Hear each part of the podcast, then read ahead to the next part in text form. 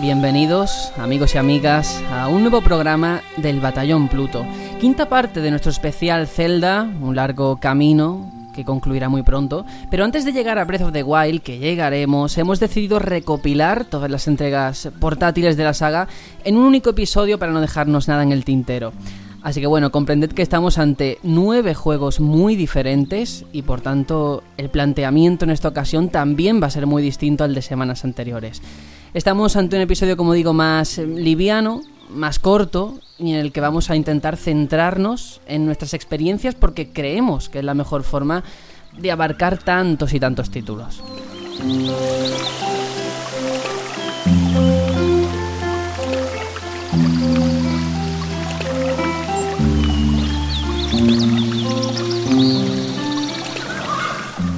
Bueno, sabemos que hay muchos fans de juegos como eh, Link's Awakening o de Minish Cap, por ejemplo, así que perdonadnos ya de antemano si nos dejamos muchas cosas en el tintero, pero es que no se nos ha ocurrido otra forma mejor de intentar abarcarlo todo. Y yo creo que ahora con esta música tan agreste, tan rural, tan propia de la naturaleza, podemos ahora sí saludar a los miembros del batallón una semana más para hablar de tantos juegos de portátiles y tantas cosas bonitas relacionadas con Zelda. Tony, aquí seguimos en nuestro ciclo de Zelda, parte número 5 de 6, ya queda poco para que termine este camino. Queda poquito, queda poquito, pero el episodio de hoy, yo lo. El podcast de hoy, yo lo encaro con mucha ilusión. Está alguno de mis Zelda favoritos y. Y aquí hay, hay cositas interesantes que decir. ¿Habrá hoy tortas relacionado con eso, con tu Zelda favorito? O a lo mejor no. Hmm. A ver, a ver, a ver. Mm, es que claro, después de Breath of the Wild, ¿cuál es mi Zelda favorito? Es que hay una disputa entre, entre Twilight Princess y Breath of the Wild y otro que descubriremos hoy. Eso, eso. Yo hoy vengo muy guerrero, ya aviso. Qué, raro en ti. Pero bueno, está bien, está bien. Va a haber eh, celdas hoy para todos los gustos, muy diferentes, como digo, nueve títulos, que se dice pronto, pero cada uno de su padre y de su madre. Yo no sé, y ya de paso aprovecho para saludar a Hitor, ¿cómo ves todo lo que tenemos hoy? Porque es muchísimo para intentar abarcarlo en una hora y media o lo que dé de sí este programa, ¿eh? Haremos lo que, lo que buenamente podamos, ¿no? Y hay un poco de truco en eso que dices de nueve, porque realmente son diez. Lo que pasa es que hay dos entregas que las vamos a, poner como una sola, obviamente. Sí. Y, va a haber puñetazos. Yo ya lo sé que va a haber puñetazos. No solamente por lo de Tony con el juego aquel, sino que vamos a meternos en los juegos de DS. Que ahí yo tengo una disputa con Juanjo de hace un par de semanas que hay que resolver ya. No se puede dejar escapar. Este sí que es el combate del siglo, ¿eh? sí, sí, sí, pinta muy interesante. Y bueno, por alusiones, Juanjo, que también estás por ahí, yo creo que hoy es un episodio muy interesante, más que el hilo de, de Manuel en Twitter, hablando de tantos celdas, desde luego. Joder. Pues hola, muy buenas a todos. Pues, pues sí, hoy me parece un episodio muy interesante. Lo malo es que creo que no vamos a poner a no podremos hacer honor a tanta calidad en tan poco tiempo, pero es que no, no hay otra manera. Si no, estaríamos hasta Navidad haciendo especial de Zelda y, y, yo creo que ya estamos hasta nosotros un poco cansados de tanto hablar de lo mismo. Pero bueno, intentaremos dejar el pabellón bien alto. Antes lo hablábamos fuera de micro, que tanto Zelda está bien, pero ya no estamos empezando un poco a empachar, ¿no? De tantos titulazos.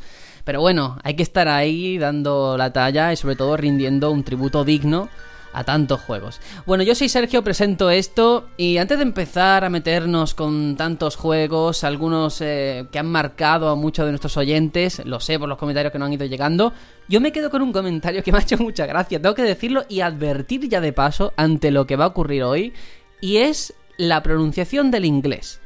La gente se ha quejado de que digo sword mal, tendría que decir sword o no sé cómo tendría que decir. Awakening es awakening, pero bueno. ¿Ves? Pues hoy ya digo que hay muchos nombres en inglés. Yo no sé, Nintendo, ponme nombres más facilito, porque Skyward Sword es muy complicado. Y Breath of the Wild, vais a ver que yo digo Breath de Wild. O sea que. Voy Tenían que haber puesto aliento de lo salvaje. Claro, eso, eso queda mucho mejor. Eso queda estupendo. Así que con todo esto sobre la mesa, vamos a hablar de ese Link's Awakening, Awakening, Awakening, no sé muy bien cómo decirlo, pero un juegazo al que hay que rendirle pues un homenaje más que digno y un tributo a la altura.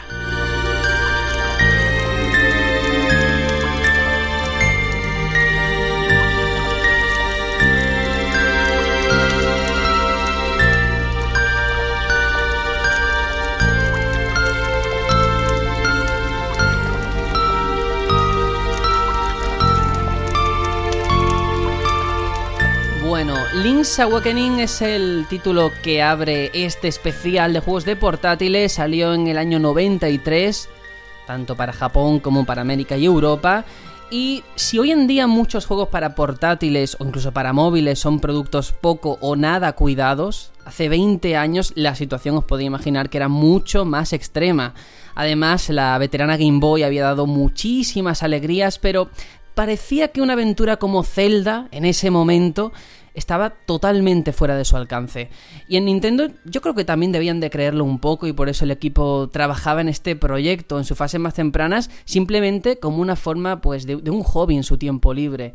Y al mismo tiempo ese origen liberado de condicionantes y cualquier restricción acabaría marcando su carácter como un juego lleno de guiños y cameos, como ese Yoshi que muchos recordarán, ese peluche, el propio Mario que es un isleño en este juego, y ese entretenimiento, como digo, que los desarrolladores hacían en su tiempo libre, al final dijeron, hostia, que esto tiene la suficiente entidad como para convertirlo en un juego propio.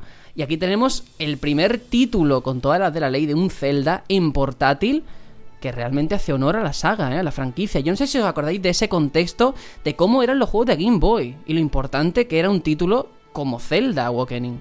Bueno, como Link Awakening. Estamos hablando de, uno de los mejores juegos de, la consola, ¿eh? pero no, no porque sea bonito, sino que técnicamente el juego era es, y sigue siendo una maravilla. Cuando ves ese juego rural en una Game Boy y te das cuenta del año en el que, que se hizo, es que es una locura. De hecho, para muchos era, un, era una maldición, porque como hubiera jugado ese juego, cualquier cosa que después ponía en la Game Boy te parecía que, que no valía para nada, porque es que era tanta, tan grande la calidad que tenía el juego que había muy poco que llegaran a ese nivel. Era un juego muy grande, muy bueno. Claro, es que hay que recordar eh, la capacidad técnica de una Game Boy. Estamos hablando de algo ya que, ostras, eh, llevar toda esa esencia que había sido tan vanagloriada en, en, Super Nintendo, ¿no? Con el Into the Pass, ahora llevarlo en formato portátil que te lo pudieses jugar en cualquier sitio, era un, vamos, una explosión en la cabeza para cualquier jugador.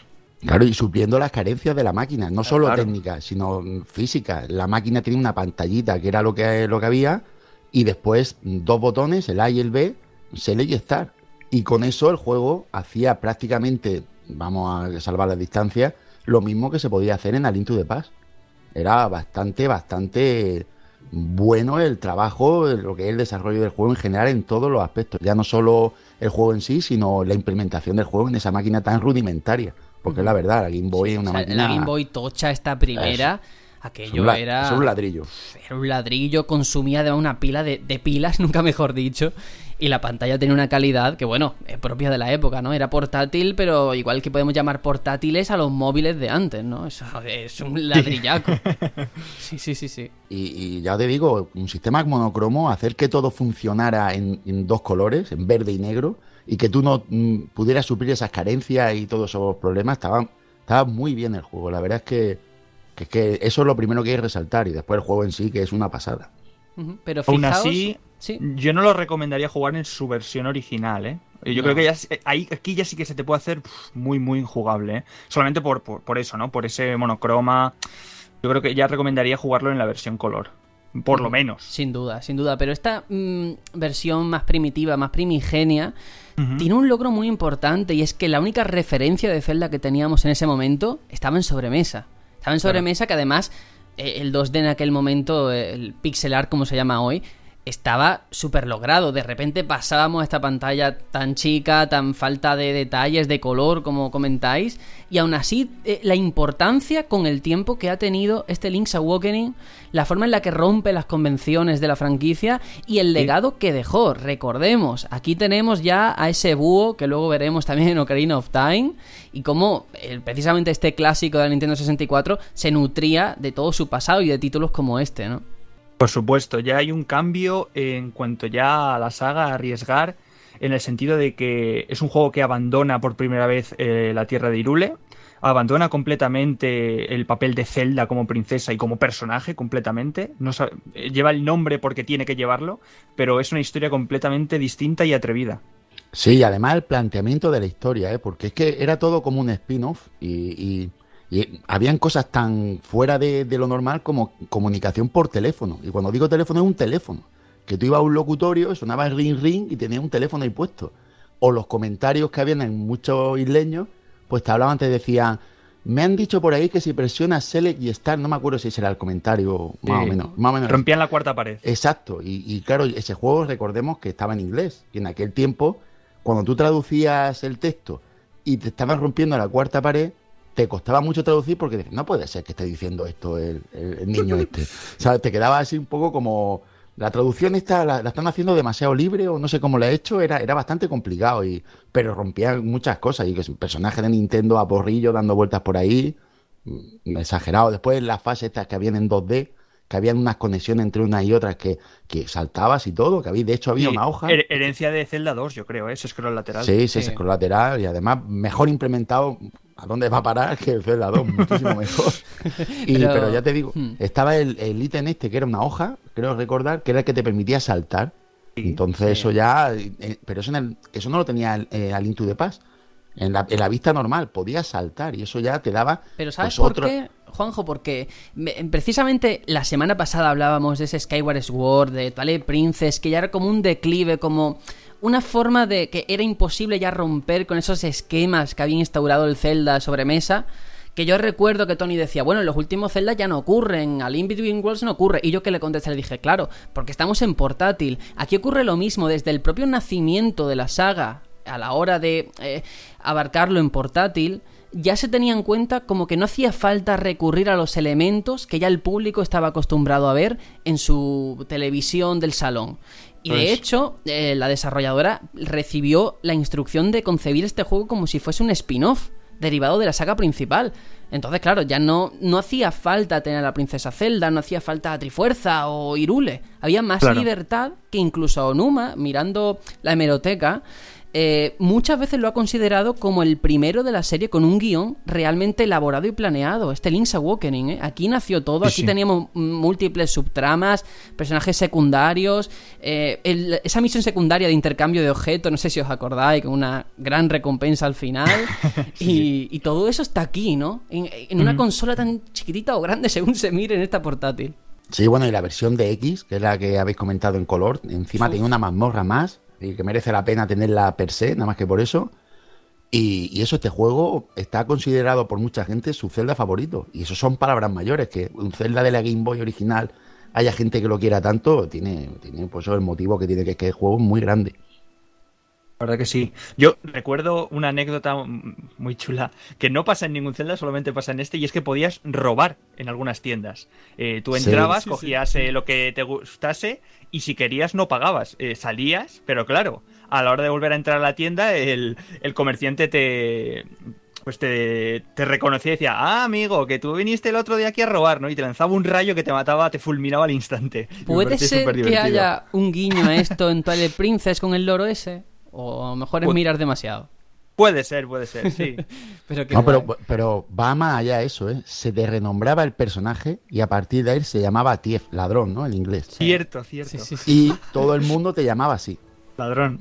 Todo el mundo te llamaba ladrón. Ya en el juego eras el ladrón. Podías robar, pero ya sabías que, que pasabas, pa- a, pasaba al otro lado, ¿no? Pasabas a ser de los malos. Eso es, qué bueno. La verdad es que se tomaron bastantes licencias y, uff, no sé si esto volvería a repetirse a día de hoy, ¿eh? Que cogiesen un Zelda y se lo tomasen con tan... que fuese tan dicharachero como este, ¿no? No, porque ha ganado en seriedad. La franquicia ahora tiene un nivel demasiado alto como para permitirse estas licencias. Tú piensas que en aquel momento. ¿Tú crees? Yo creo que sí, porque yo creo que en aquel momento Zelda no era un pilar fundamental de Nintendo. ¿Vale? Ahora Hombre, mismo. después de Link to the Past, uff. Sí, sí, Pues yo sí. creo que todavía no, ¿eh? Yo creo que todavía Zelda era grande, era muy grande, evidentemente, pues yo que sé, a nivel de Metroid, pero no estaba. Yo por ahora mismo, ahora mismo la franquicia la pongo a nivel de Super Mario, ¿eh? Yo, hay gente que se compra una Nintendo por jugar a Hitor, se compra una consola Nintendo por jugar Zelda. Y de hecho lo que ha salido es un Zelda y no un Mario con el lanzamiento de la consola. Muy cierto. Y no es la primera vez que lo hacen, pensarlo, es que lo han hecho más de una vez ya. Wii, sin ir más lejos, salió con un Zelda.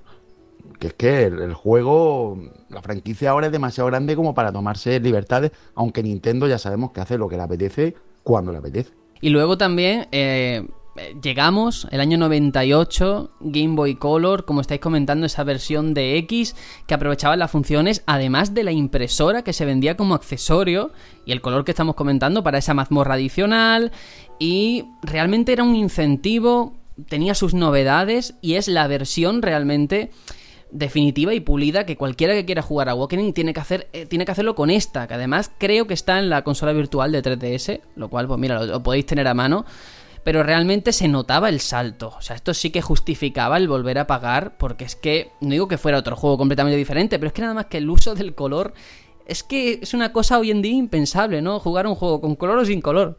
Y aquí se notaba. Y además me, suena, o creo recordar que ya estaba traducido al español. Esta, esta fue la, versión que yo jugué. Sí, es la, buena, es la, buena, es la, que hay que pillar, ¿vale? Es como, yo qué sé, diría lo mismo de, de A Link to the Past, la versión que hay para, para Game Boy Advance, que también me parece la, buena. No es la mejor, no es la original, pero está en castellano y es más accesible, al final es más accesible. Y la verdad es que la historia, no quiero hacer ningún spoiler porque esto es que se tiene que jugar, pero la historia pasa de de tener unos tintes en plan, ¡ja, qué jocoso es todo! Qué, qué chulo! Mira un chomp cadenas por aquí, qué chulo! Pero llega un momento en la trama eh, que hay da un giro de guion completamente brutal y se te plantea una duda moral muy importante. ¿eh? Es de los pocos juegos de la saga que, profundiza tanto en, un tema tan, tan peliagudo, digamos. Es un, título valiente, creo yo, ¿no? Por encima de todo. Sí, sí, y difícil.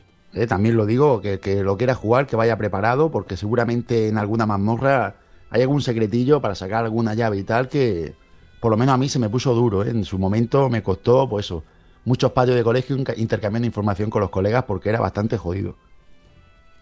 Pues sí. De hecho, es uno de los títulos que Lázaro, el oyente, nos lo comentaba, que uno de sus favoritos, que lo jugó con 13 años, se lo terminó. Y claro, a mucha gente le ha marcado este Awakening por eso. Ya hemos dicho que tiene muchas virtudes como para día de hoy rejugarlo. En esta versión, obviamente, la, la buena con color y con la mazmorra incluida. Y hay muchas curiosidades en este título. Encontramos un minijuego de pesca que en A Link to the Past se podían coger unos peces al sacar un lago, pero la pesca como tal se introduce en esta entrega y desde entonces se ha vuelto uno de los minijuegos más recurrentes en la franquicia, sobre todo gracias más tarde a Ocarina of Time, ¿no? Y aquí estaba. Y luego también la Ocarina. Aquí también apareció una ocarina mm, para la que aprendíamos varias canciones y los instrumentos, una vez más, a partir de aquí se convirtieron en un objeto fundamental y principal, ¿no? O sea que aquí está todo, en chiquitito obviamente, la semilla que luego germinaría más adelante. Y sin duda, si hay que elegir una canción que simbolice este juego, la, balada del pez viento, obviamente. Es, la canción por antonomasia de este juego y yo creo que se ha trasladado, incluso creo que en, algunas entregas posteriores se ha llegado a escuchar. A mí me acabas de dejar un poco loco pensando en el hecho de que sí es verdad que la pesca luego ha sido importante en la saga, pero acabo de. Me ha venido la conexión esta de neuronas, las dos que tengo, y. ostras, Breath of the Wild no tiene pesca. No, bueno, Yo estuve. Yo no, hay pesca con caña. Ah, vale, vale. no hay pesca con caña. Pero yo estuve Explotando el mar se puede. Sí, sí. Que, iba a decir que yo estaba esperando a, conseguir la caña en cualquier momento. Es algo que yo decía, esto en algún momento se ha dado la caña de pescar y no. No hay a, a, cañonazos. A cañonazos sí. claro, pero es algo que tienes tan metido en la cabeza, en plan, esto es, típico de Zelda. Y, y no, simplemente no. Y es como, ¿what? ¿En serio? Como bucear y bueno, ya hablaremos de Breath of the Wild. Sí, sí, Breath of the Wild rompe con casi todo prácticamente. Sí, sí. Bueno, yo, solo quería decir que este juego cronológicamente está puesto, creo que era después de, que me corrija Hitor, después de Into the Past. pues quiero hablar un poquitín, muy poquito tiempo, de una cosa muy importante sobre la cronología, porque es verdad que desde que salió Irule Historia, la cronología sí que es verdad que va eh, después de Link to the Past, este Link's Awakening, y luego después de este van los, los Oracle, tanto Oracle of Sage como Oracle of Season. Pero eh, ahora para el 30 aniversario, no sé si sabéis que va a haber otra, otro libro más que se llama Irule Enciclopedia, en el que ya actualizan la, línea, la línea cronológica con los últimos títulos que han salido estos últimos cinco años. Y no sé si por errata o porque lo han corregido y tal, ha habido un vuelco, ha habido un vuelco y ahora eh, este Link's Awakening eh, va antes que, que los Oracle y después de A Link to the Past. Vaya, entiendo que eso lo explicarán y tendrá una justificación. Supongo que sí. Pero bueno, yo tengo que decir que mm, colocando antes el Link's Awakening o colocando antes los Oracle, la historia no varía mucho, la verdad. Bueno, y la, pero la trama, a mí la historia es que me gustó mucho, ¿no? Porque empieza con una mini cinemática atento en Game Boy lo que puede ser una cinemática, ¿vale? De, un barco naufragando y llega, hay un naufragio, aparece Link en la orilla de, la playa. ¿Qué hago aquí? ¿Esto qué es? Y, nada, tienes que salir de ahí. Es, lo, el planteamiento del juego. Y la verdad a mí me, me dejó bastante impactado por lo distinto y lo, lo novedoso. Y también tengo que resaltar, aparte de la historia, el personaje de, de Marin, ¿no? Eh, no tenemos Princesa Zelda, pero tenemos al personaje de Marin. La relación que van a tener mm, Link y Marin en este juego es eh, muy, muy importante, la verdad. Es la, uno de los arranques que tiene la, saga en cuanto a profundizar en, los sentimientos de los personajes. Pues mira, eh, como tenemos tantísimos títulos y hay tantas cosas que decir y que yo lo comprendo, sí que quiero que podamos trasladar un mensaje a quien nos escuche y no haya podido jugar este Link's Awakening. ¿Creéis que ha envejecido bien con el paso del tiempo? Sí, yo sí. Yo, de hecho, es un juego que retomo de vez en cuando porque, porque me gusta, un juego que me gusta en, muchas cosas. Hay muchas cosas que me da mucha vidilla. Y, ya digo, yo creo que el juego es, salvando la, distancia técnica, que es el problema, que es muy retro dentro de los retros, pero yo creo que envejeció bien. Sí, no al nivel quizá de A Link to the Past, ese, ese pixel art no es tan perfecto como, como el otro. Pero bueno, hombre, yo pediría desde aquí, desde esta ventanita, Nintendo, por favor, si tienes que hacer un remake, un remaster, coge de este juego, por favor. pues sí, porque más allá del tema técnico es cierto que, eso, todas las bases que sienta y cómo difiere de otro Zelda, hace que tenga su propia esencia y sea pues muy querido por los fans y es comprensible. Pero vamos a pasar del año 98, esta revisión de Game Boy Color, al año 2001 con dos entregas también muy características, muy especiales en el corazón de muchos como yo.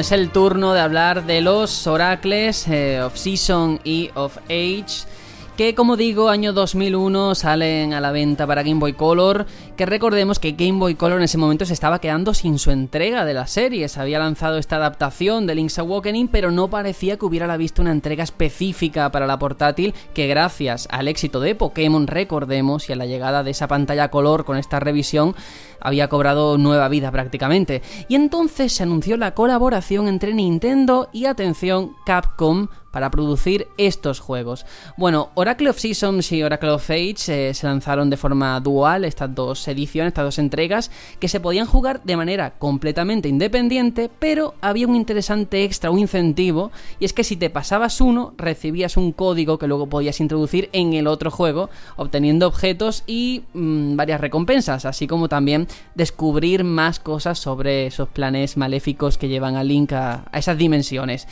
Em, son juegos muy característicos, primero por la entrada en este terreno de Zelda de Capcom, que hoy nos puede sonar a chino muy raro que esto ocurriese, pero ocurrió y no fue la única vez.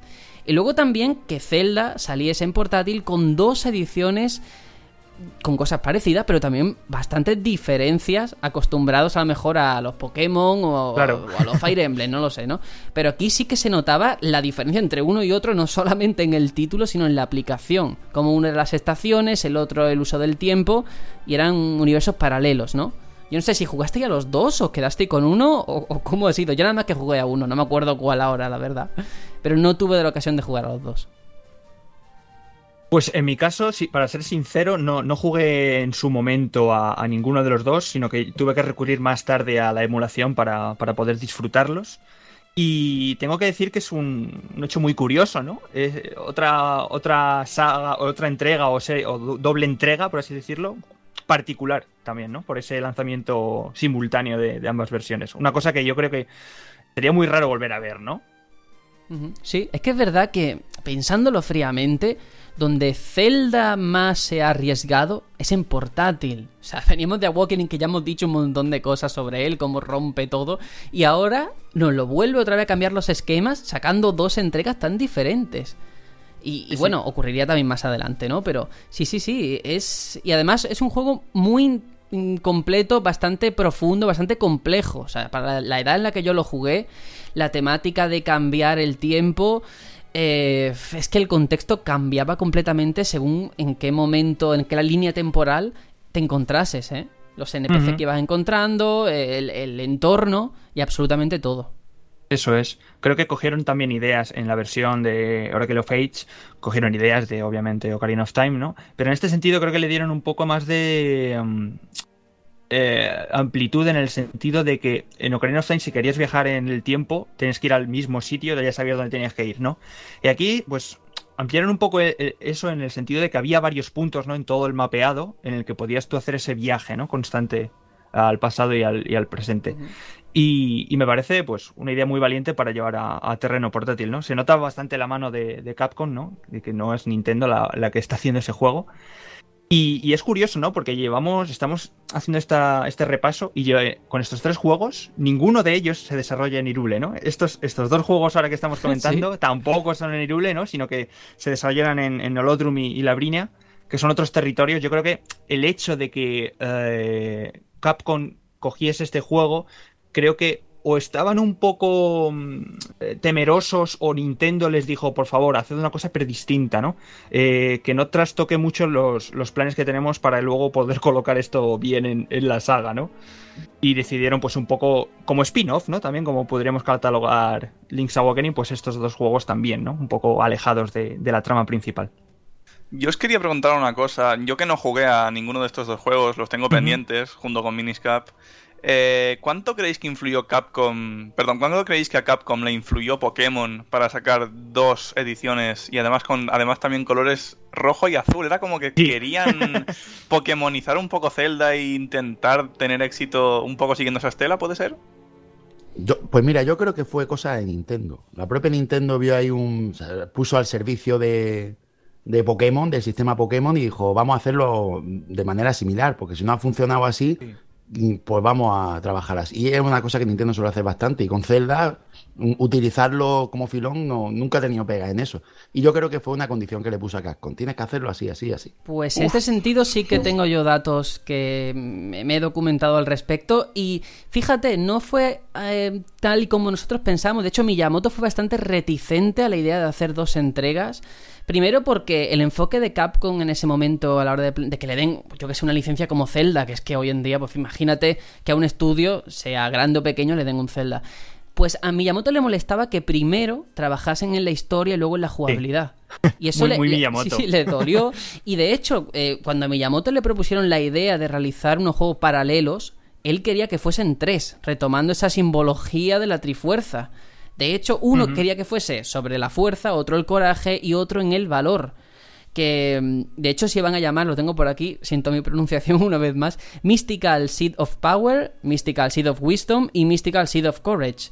Y claro, eh, ya entonces se pensó que hubiera una interacción entre esos tres, que lo que se jugara en uno afectase a los demás, pero claro, eso era muy complejo, demasiadas variaciones, demasiados parámetros y al final se quedó como lo conocemos. Pero ya digo, Miyamoto en un principio no lo tenía muy claro porque es cierto que vale, lo podemos considerar, bueno, spin-off, es, canon y tal, pero es verdad, como tú dices, Editor, que es muy diferente, pero yo me acuerdo, incluso en aquella época que era muy chico, que me marcó mm, jugando al Age que yo viese al árbol Deku, o sea, al, al, rebobinar, al irme al pasado, que ni siquiera existía ese árbol. Sí, pero no era el árbol Deku, ¿eh? Era el árbol Maku o algo así. Eso, que se sí, bueno, es verdad, porque es que yo era muy chico y no me acordaba bien. Pero efectivamente, como los personajes iban cambiando, de que incluso eh, eh, un árbol que te habla es que ni siquiera existía si te ibas demasiado al pasado. Entonces los personajes tenían una importancia clave en ese argumento. Aunque bueno, peor hubiese sido que hubieses jugado al, al Seasons, en vez de cambiar entre el tiempo, cambiabas entre estaciones claro, cuando llegaba el invierno, pues todas las plantas estaban pues o muertas o, y claro, el árbol estaba, no recuerdo si estaba ya moribundo o, no salía. y cómo cambiaba de hecho en el Seasons la paleta de colores de una estación a otra, ¿eh? Que hoy parece muy tonto y muy obvio, pero en la Game Boy Color cómo se notaba realmente en qué momento del año te encontrabas, eso era muy satisfactorio. ¿eh? Tenían que presumir de paleta de colores, obviamente, y con este juego lo valoraron así. Bueno, y, también decir que, es que técnicamente estos juegos son muy jefes, son, están también bastante bien dotados, son juegos con, con, mucha calidad. Yo por lo menos los veo y, y son muy vistosos, están muy bonitos. Voy a comentar un poquito sobre el argumento para quien no sepa nada o quiera recordarlo, y es que estos juegos giran en torno a Din y Nairu, que son dos personajes femeninos las encarnaciones más bien de los espíritus del, del, clima y el tiempo, dos fuerzas de la naturaleza que también se sitúan dentro de esta tradición de la mitología de la saga. Y en el Seasons, Link, como hemos dicho, viaja entre diferentes estaciones del año, mientras en Age lo que hace es que en momentos eh, nos movemos entre dos eh, tiempos temporales diferenciados, ¿no? Pero sí que había cosas comunes, obviamente, entre estos dos juegos. Había un gran malo, aunque era diferente. Eh, el enemigo final sí que era compartido, había unas brujas, las malignas se llamaban Twin Roba o algo así, que de hecho salieron en el Locarina creo que también. Las madres de Ganondorf, entre comillas. Es verdad. Se las, se las suele llamar. Sí, sí, sí. Y luego, pues ahí está. Y al terminártelo, como comentaba, te dan una contraseña que podías desbloquear en el otro y daba acceso a un desenlace real de cómo terminaba y, bueno, impedir la resurrección de, de Ganon. Tampoco es un spoiler, porque bueno, es lo de siempre, ¿no? Ahí me voy a quedar. Pero sí, sí, eran juegos muy completos y que, ya digo, yo me acuerdo que yo tenía, que estoy empezando a recordar que yo tenía el Age y mi amigo tenía el Season, pero cuando él se lo terminó, me dio su cartucho, que además cuando te lo da y tú ves que tiene 50.000 corazones, que tú eres un pringao, eres un manco, dices, madre mía, la de horas que, que le ha invertido. Y sí que son juegos que yo recuerdo, vamos, con mucho cariño, ¿eh? Pero sí, yo veo ahí una intención clara de aprovechar el impulso Pokémon para Capcom dijo, aquí vamos a hacer lo mismo, ¿no? Y veo ese esa tercera entrega que se canceló como hubiese sido el Pokémon amarillo, ¿no? Como una tercera entrega un poco más tarde, a lo mejor con, mm. cosillas mejoradas. Sí, sí. Pues sí, posiblemente. Y eso es un juego. Los dos tenían una cantidad de contenido muy grande. Con aventuras secundarias, mejoras opcionales para Link objetos que también tenían eh, sus aplicaciones, de hecho estaba la pluma esa eh, en ambos, pero solamente se podía mejorar en una entrega, en la de, la de Seasons. Y en el Age creo que pasaba con el brazalete, o sea, había ciertas cosas exclusivas según una, edición u otra que le daba también pues su chicha y su gracia. Así que bueno, pues estas dos entregas de Game Boy también son muy características. Em, yo quiero simplemente por ir acabando con estas ediciones pensar y recordar el desarrollo que no fue nada fácil, no solamente por lo que he comentado, sino también por otras dificultades. Tuvo muchos retrasos este juego y cuando llegaron, de hecho Game Boy Advance estaba a punto de salir en las tiendas.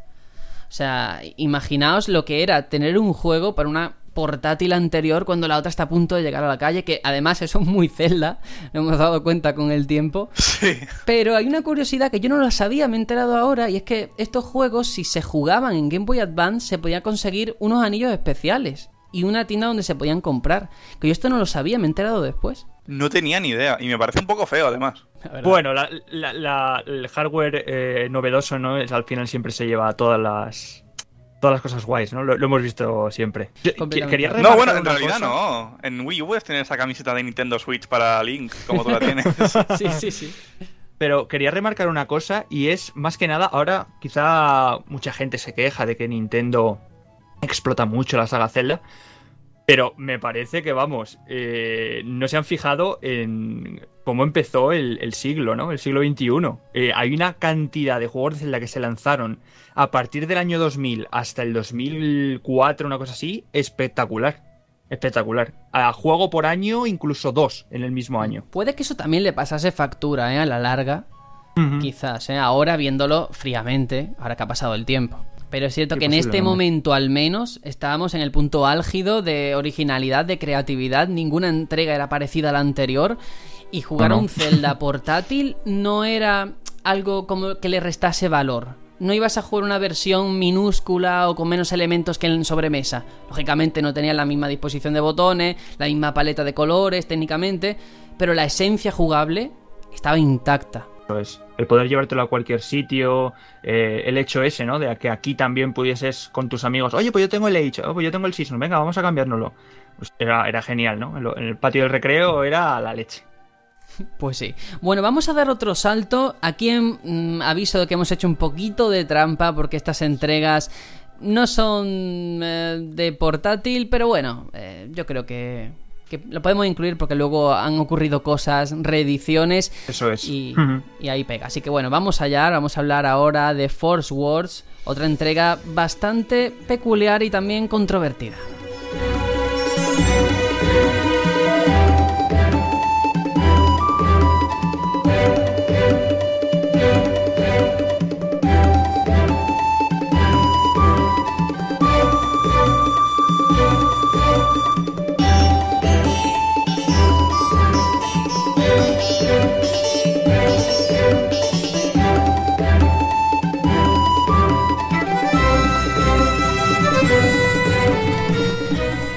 Aquí hemos decidido agrupar Force Wars eh, normal entre comillas y el Adventus. Vamos a empezar hablando por ese normal entre comillas, como digo, año 2002 en América, 2003 en Europa y Japón. Eh, sin duda alguna yo creo que este título eh, es bastante marginal, pues era un modo de juego independiente que de hecho se incluyó después en la adaptación a Game Boy Advance A Link to the Past cuyo trabajo corrió a cargo de una compañía que se llama Flagship, el mismo equipo tras los Oracles, por cierto, porque bueno, Capcom, digamos que es como la, grande, pero luego hay pequeñas que trabajan para ella. Pero, ojito, porque si algo hay que resaltar de Force Wars es que es el primer Zelda multijugador de la historia. Y hablando de historia, también era muy diferente una vez más. Se basa en introducir un villano, un nuevo malo que se llama Bati, que volverá luego en Miniscap, y una espada legendaria conocida como espada cuádruple, que lo que hacía es que dividía a Link en cuatro versiones de sí mismo, cada uno con un color. Y esta es la esencia: superar un montón de mazmorras eh, no hay aventura, no hay mundo externo, simplemente seguir avanzando para adelante con al menos dos jugadores, hasta cuatro, lógicamente, teniendo que colaborar en los puzzles y en los retos. Mm, yo no sé si lo jugaste en su día, si os parece reseñable, porque bueno, es una anécdota. Yo me quedo con eso. El primer Zelda multijugador, que hasta entonces Zelda era una aventura, pues eso, para jugarla tú solo en tu intimidad y disfrutarlo. A mí lo que me cuesta pensar es que estos juegos sean canon, porque los veo un poco fuera de... No sé, los veo como si fueran como el Hyrule Warriors, este que, hubo en Wii U. Y pero eso no, es, canon, eso no es canon. Es un Warriors, un maravilloso Warriors, pero... No, pero me vengo a referir que, que no es canon por algo, ¿no? Y, está muy claro. Pues yo estos juegos también me cuesta ver que no son canon. Lo son porque lo son, pero, pero bueno, ahí están. Es, muy curioso el caso de este juego, ¿no? Porque ya no sé si llamarlo incluso juego. Eh, bueno, ahora sí, porque en el 25 aniversario de la saga, pues sacaron una edición para, para 3DS eh, que se llamaba Forest World Anniversary, que ya sí que era un juego en sí. Muy cierto. y además tenía la, la, curiosidad, bueno, la curiosidad, la, función de que podías jugarlo solo ya por fin, no necesitabas jugarlo con gente. Pero en el caso del Forest World original, yo no lo pude jugar y tampoco lo he podido jugar más adelante por, el hecho de ese, ¿no? De que eh, era un juego que venía eh, comprándote la Link to the Past de, Game Boy Advance, entonces era como un complemento al final casi del juego. Y claro, es que necesitabas jugarlo con, otra persona, si no, te quedabas con las ganas, no, no te dejaban entrar. Entonces, eh, es un, como habéis dicho, un juego así un poco más residual dentro de lo que es la, saga general, ¿no? Eh, lo que sí que podría reseñar es eso, ¿no? La inclusión de, de Baati, ¿no? Que después de Ganondorf y Ganon, Ganondorf es el eh, villano que más veces ha salido en, la saga, eh, hasta en tres entregas, y que los mapas que iban apareciendo en, esta entrega se iban generando aleatoriamente. Lo bonito o lo reseñable, aparte de eso, de que ser un Zelda multijugador, es que el diseño de esos niveles ya no es solamente que, bueno, se variase, sino que se adaptaba a la cantidad de jugadores que hubiese en la partida. Lo que permite que es verdad que haya puzzles y retos eh, específicos para los que están metidos dentro de, esa misma partida, como comento. Em, claro, hoy en día, con todo esto del wifi, la comunicación inalámbrica, está bien, pero es que ¿quién tenía a su alcance, pues eso, todos los amigos con una Game Boy Advance, cuatro copias del juego, los cables es que era muy complicado y tampoco merecía la pena en el sentido de que tampoco ah. te, llenaba demasiado decir, bueno, a ver qué hay en el final de este Zelda, porque no se sentía un Zelda con todas las de la ley. Claro. Al final, el que se compraba, el que quería, lo que quería la gente era realmente el A Link to the Past en Game Boy Advance, no el Forest War. El Forest War era, bueno, algo aparte ahí, como si fuese un DLC, ¿no? Gratuito que te meten ahí de, de gratis, nunca mejor dicho. Sí, sí. Como curiosidad decir que mm, eh, para el 25 aniversario de la saga, este título lo pusieron en, Pues- para DSi y para 3DS, que cualquiera lo puede descargar. No sé, si- creo que ya no. pero No, no, no, momento- estuvo es que un ni tiempo eso. limitado y no sé por qué. Vale, yo sí lo tengo, nosotros lo tenemos, creo. Pero se podía descargar en ese momento gratis, yo me acuerdo, y mm, creo que en ese momento, aparte de que metieron más mazmorras para esta versión actualizada, ya sí que se podía obviamente jugar en multijugador con otras personas que tuviese cerca. Así que bueno, quien tuviese ese momento lo pudiese descargar, ahí está como, como curiosidad. Yo de verdad creo que no habría que detenerse demasiado aquí. No. Y únicamente decir como, como otra curiosidad relacionada con este título es que siempre se habla de Wind Waker como el primero con Link con un diseño cartoon. Pero la realidad es que fue este, con una diferencia de muy poquitos días. Pero muy poco, o sea, el 2 de diciembre tengo aquí apuntado, que es cuando salió al mercado norteamericano. Y, y Wind Waker se estrenó el 13 de diciembre. O sea, imaginaos. Pero bueno, es simplemente una curiosidad que para que podáis presumir delante de los amigos cuando os digan, no, no, es que el primer Link, el Toon Link, nació en Wind Waker. Ah, pues te equivocas. Y hablando de Force Wars Adventures, ahora una entrega que pasa a GameCube, es cierto, no es portátil, pero como tiene la misma esencia, lo hemos agrupado. Año 2004, en Europa un poquito más tarde, 2005.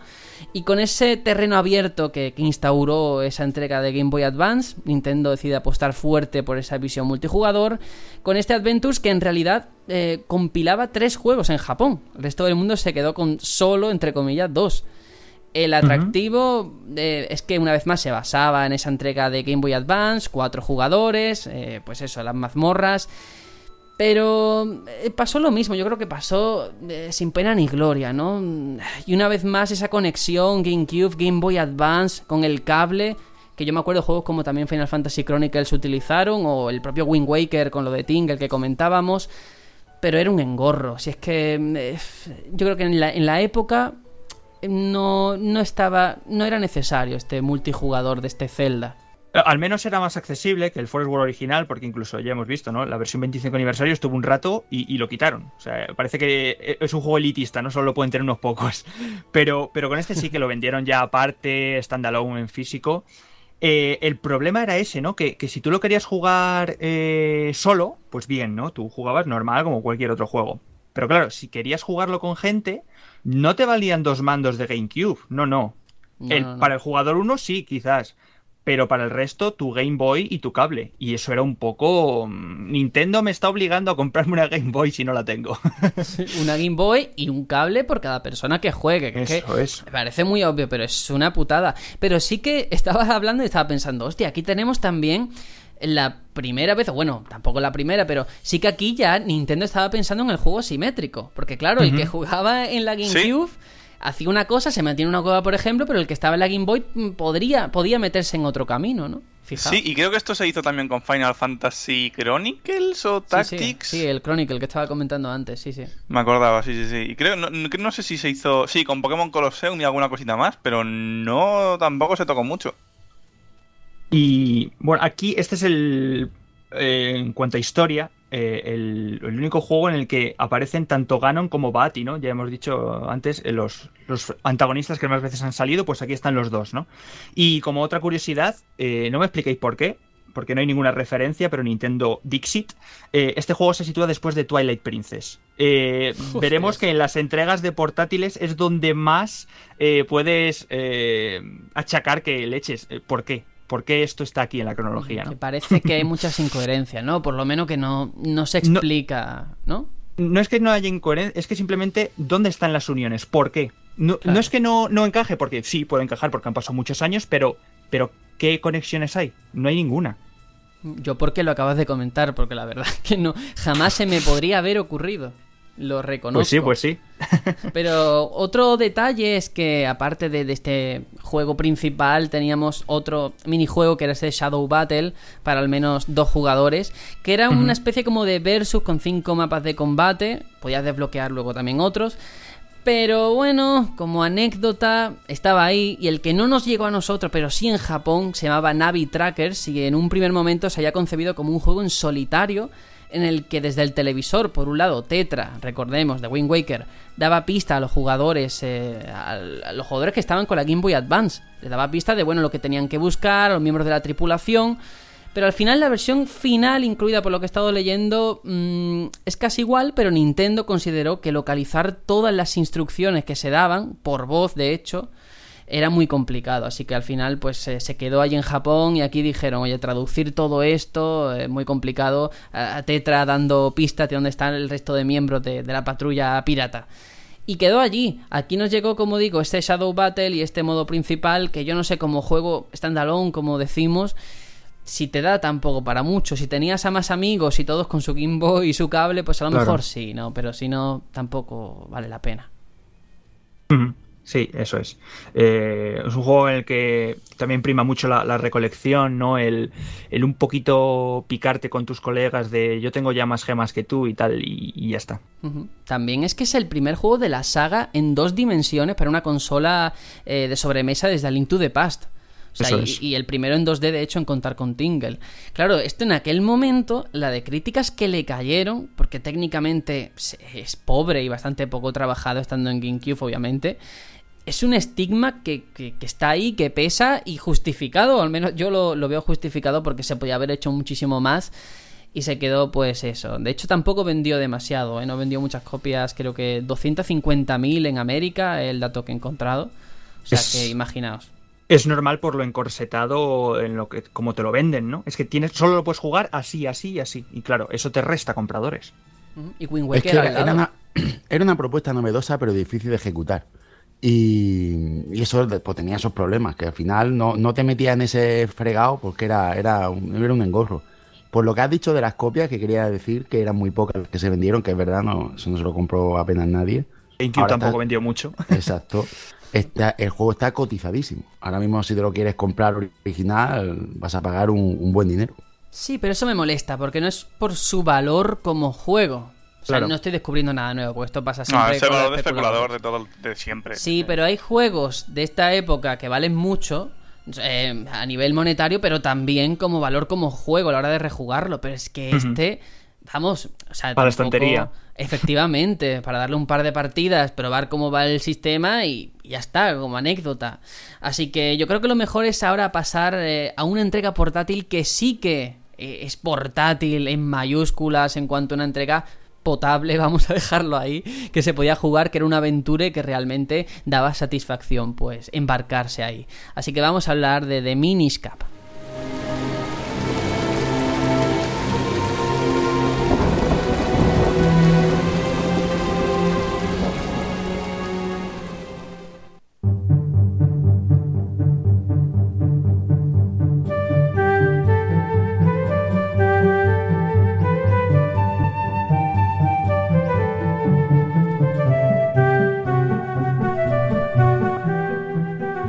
Año 2004, 2005 en América, Game Boy Advance ya en el mercado, Capcom vuelve a ponerse a los mandos de la saga con este miniscap para Game Boy Advance, como comento, en un momento en el que la portátil parecía que no iba a contar con una entrega, una vez más, creada expresamente para ella, más allá de este Forest Wars, que tampoco era un modo adicional en ese remake de Link to the Past, como hemos dicho, y para la ocasión se retomó la línea argumental de los dos eh, Force Wars, volvía una vez más, por tanto, la espada cuádruple, era el villano y es de hecho el precursor de esos juegos, pues nos lleva a la fundación de esa espada y cuenta también con Link como el héroe legendario y ese gorro que era la mecánica nueva que se introducía en este título, nuevo acompañante, ¿no? Era ese gorrito que, nos hablaba que parecía de Harry Potter, pero ahí estaba. Y una vez más, una visión completamente nueva de Irule. Eh, veíamos a los minis, estos seres diminutos. Y es curioso, pero todos los personajes humanos que aparecen en el juego o son ilianos o son de la tribu del viento. O sea, es un juego que yo creo que es también muy particular, muy diferente. Y yo creo de verdad que Capcom, eh, cuando le han dado la oportunidad de tocar esta saga, no ha defraudado en ningún momento. Te puede gustar más o menos este Miniscap en comparación con los Oracles, por ejemplo. Para mí me gusta menos. Pero sigue siendo una, una entrega competente y decente. Yo lo disfruté bastante más, ya esos ya son gustos, ¿no? Me, gusta. yo creo que después de Link's Awakening, quizá el título de portátil que más me gusta sea, sea este de Minish Cap, ¿no? Eh, como dices, eh, tenemos el, al gorro, a ese E0, ¿no? que hace las veces de, ayudante, de, Navi, de, de, Midna, pero en este caso es nuestro gorro que siempre nos va a acompañar. y un gorro muy parlanchín y muy, muy, muy sarcástico, ¿no? Muy sarcástico. Eh, tanto cronológicamente nos situamos en que es el segundo juego de, la saga, ¿no? Eh, se desarrolla pues siglos después de, Skyward Sword, con un reino de Irule que ya se ha fundado después de la primera entrega. Y si en Skyward Sword teníamos que mm, crear la espada maestra, en este eh, caso tenemos que crear la espada cuádruple que luego se usaría en esos, en esos juegos de Forest World. ¿no? Eh, sin duda un juego que muy divertido porque tenía esas dos capas, siempre hemos hablado en, muchas veces de esa dualidad de mundos en, muchos celdas, y en este caso también se cumple, ¿no? Tenemos un mundo, un Irule normal y corriente como lo conocemos, y luego tenemos ese Irule visto desde el punto de vista de los minis, tan pequeñitos. Un poco Alicia en el País de las Maravillas. Porque te hacías chiquitito y descubrías, eh, pues eso, otro, otro universo prácticamente. Sí, sí. Yo recuerdo eh, que en la primera mazmorra, ¿no? Lo que en, un Zelda normal tú decías, ah, un chuchu, qué, qué, enemigo más, más tonto, ¿no? Y en este Minish pues era el, el boss final de esa mazmorra, ¿no? Un chuchu que, que que claro, eh, con un link de, no sé, milímetros de, altura, pues era un gigantón, ¿no? Era un reto, sí, o sea, imponía, ¿no? Vamos a decirlo así. Pero ya no solamente, o sea, yo, a, mí ya digo, me, gustó menos, pero por preferencia personal, que los oracles. Pero si hay una cosa que tengo que reivindicar de este juego, es que como juego 2D, sí que metió mecánicas jugables de las aventuras 3D que estaban ya en tiendas y habíamos probado aquí a este 2D, por ejemplo, el rodar por el suelo, que eh, ya aparece aquí representado, los movimientos que hereda de esas entregas. Aquí Link ya sabía hacer más cosas estando en portátil, que a pesar de tener dos botones o alguno más si queremos contarlo, sí que realmente estaba muy cuidado hmm, y estaba ahí. Aquí ya tenemos, aquí ya tenemos por fin, en Game Boy Advance, ya por fin tenemos los, los gatillos, ¿no? El L y el R. Eso. Que hasta ese momento no, no, los teníamos. Sí, sí, se nota bastante. Luego también incluso como para adaptarse a la resolución de la pantalla de Game Boy Advance, la cámara está como más cercana al suelo, ¿no? Para que se puedan apreciar más los detalles y todo eso pues se nota. Claro. Claro, porque donde veías en un par de píxeles tres florecitas, cuando te hacías tamaño minis, eso era, vamos, como una ciudad casi. Si yo este juego, la verdad es que mm, es una espinita que tengo clavada, ¿no? Porque todo lo que comentáis estoy aprendiendo, porque yo este juego, y lo tengo, ¿eh? Lo tengo porque lo encontré muy baratillo en, una tienda esta de segunda mano y, lo quiero jugar, pero nunca encuentro el momento. Y la verdad es que le tengo muchas ganas porque me han dicho que la historia está muy bien y que, el juego no, me va a defraudar, pero no le he podido hincar el diente y estoy, estoy aprendiendo mucho lo que me estáis contando. Me está dando más ganas todavía de darle. Además pues que creo que no ha envejecido demasiado mal, a mi parecer, ¿eh? No, yo lo jugué hace poco en 3DS de esto de plan embajadores que metieron.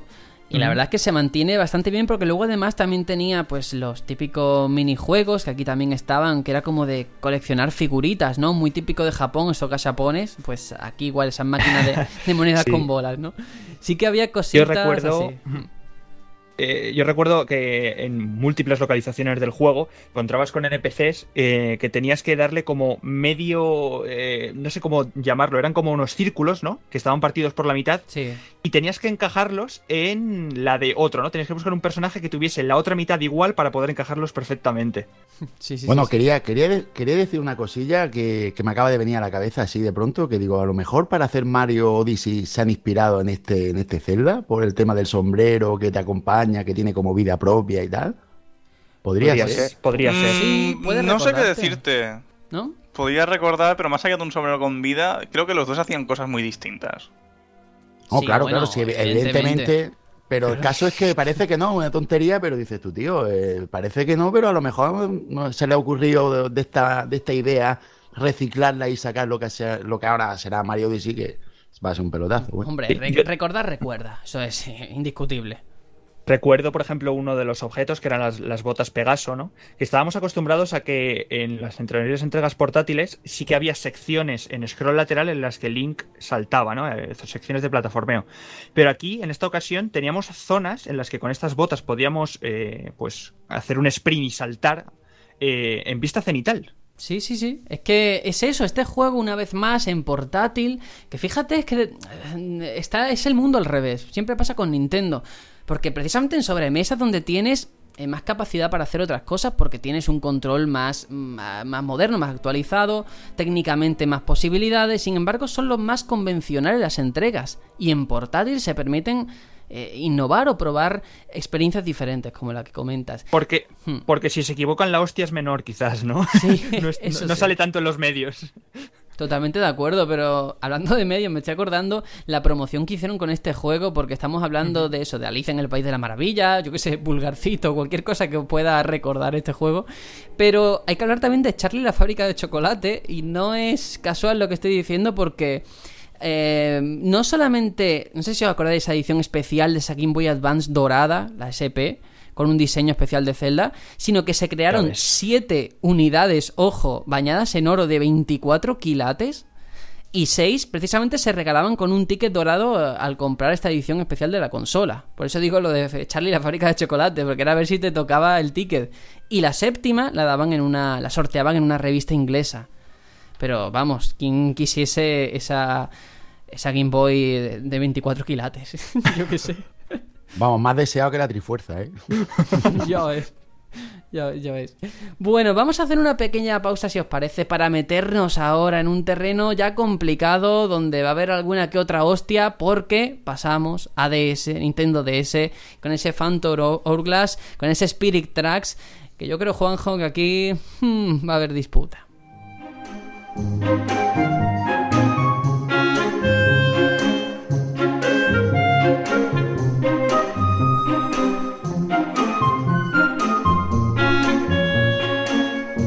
De hecho, vamos a ponernos un poco a tono recordando ese tema principal de ese personaje, ese Linebeck o Linebeck, como lo queráis llamar, y a la vuelta nos metemos con Phantom Hourglass.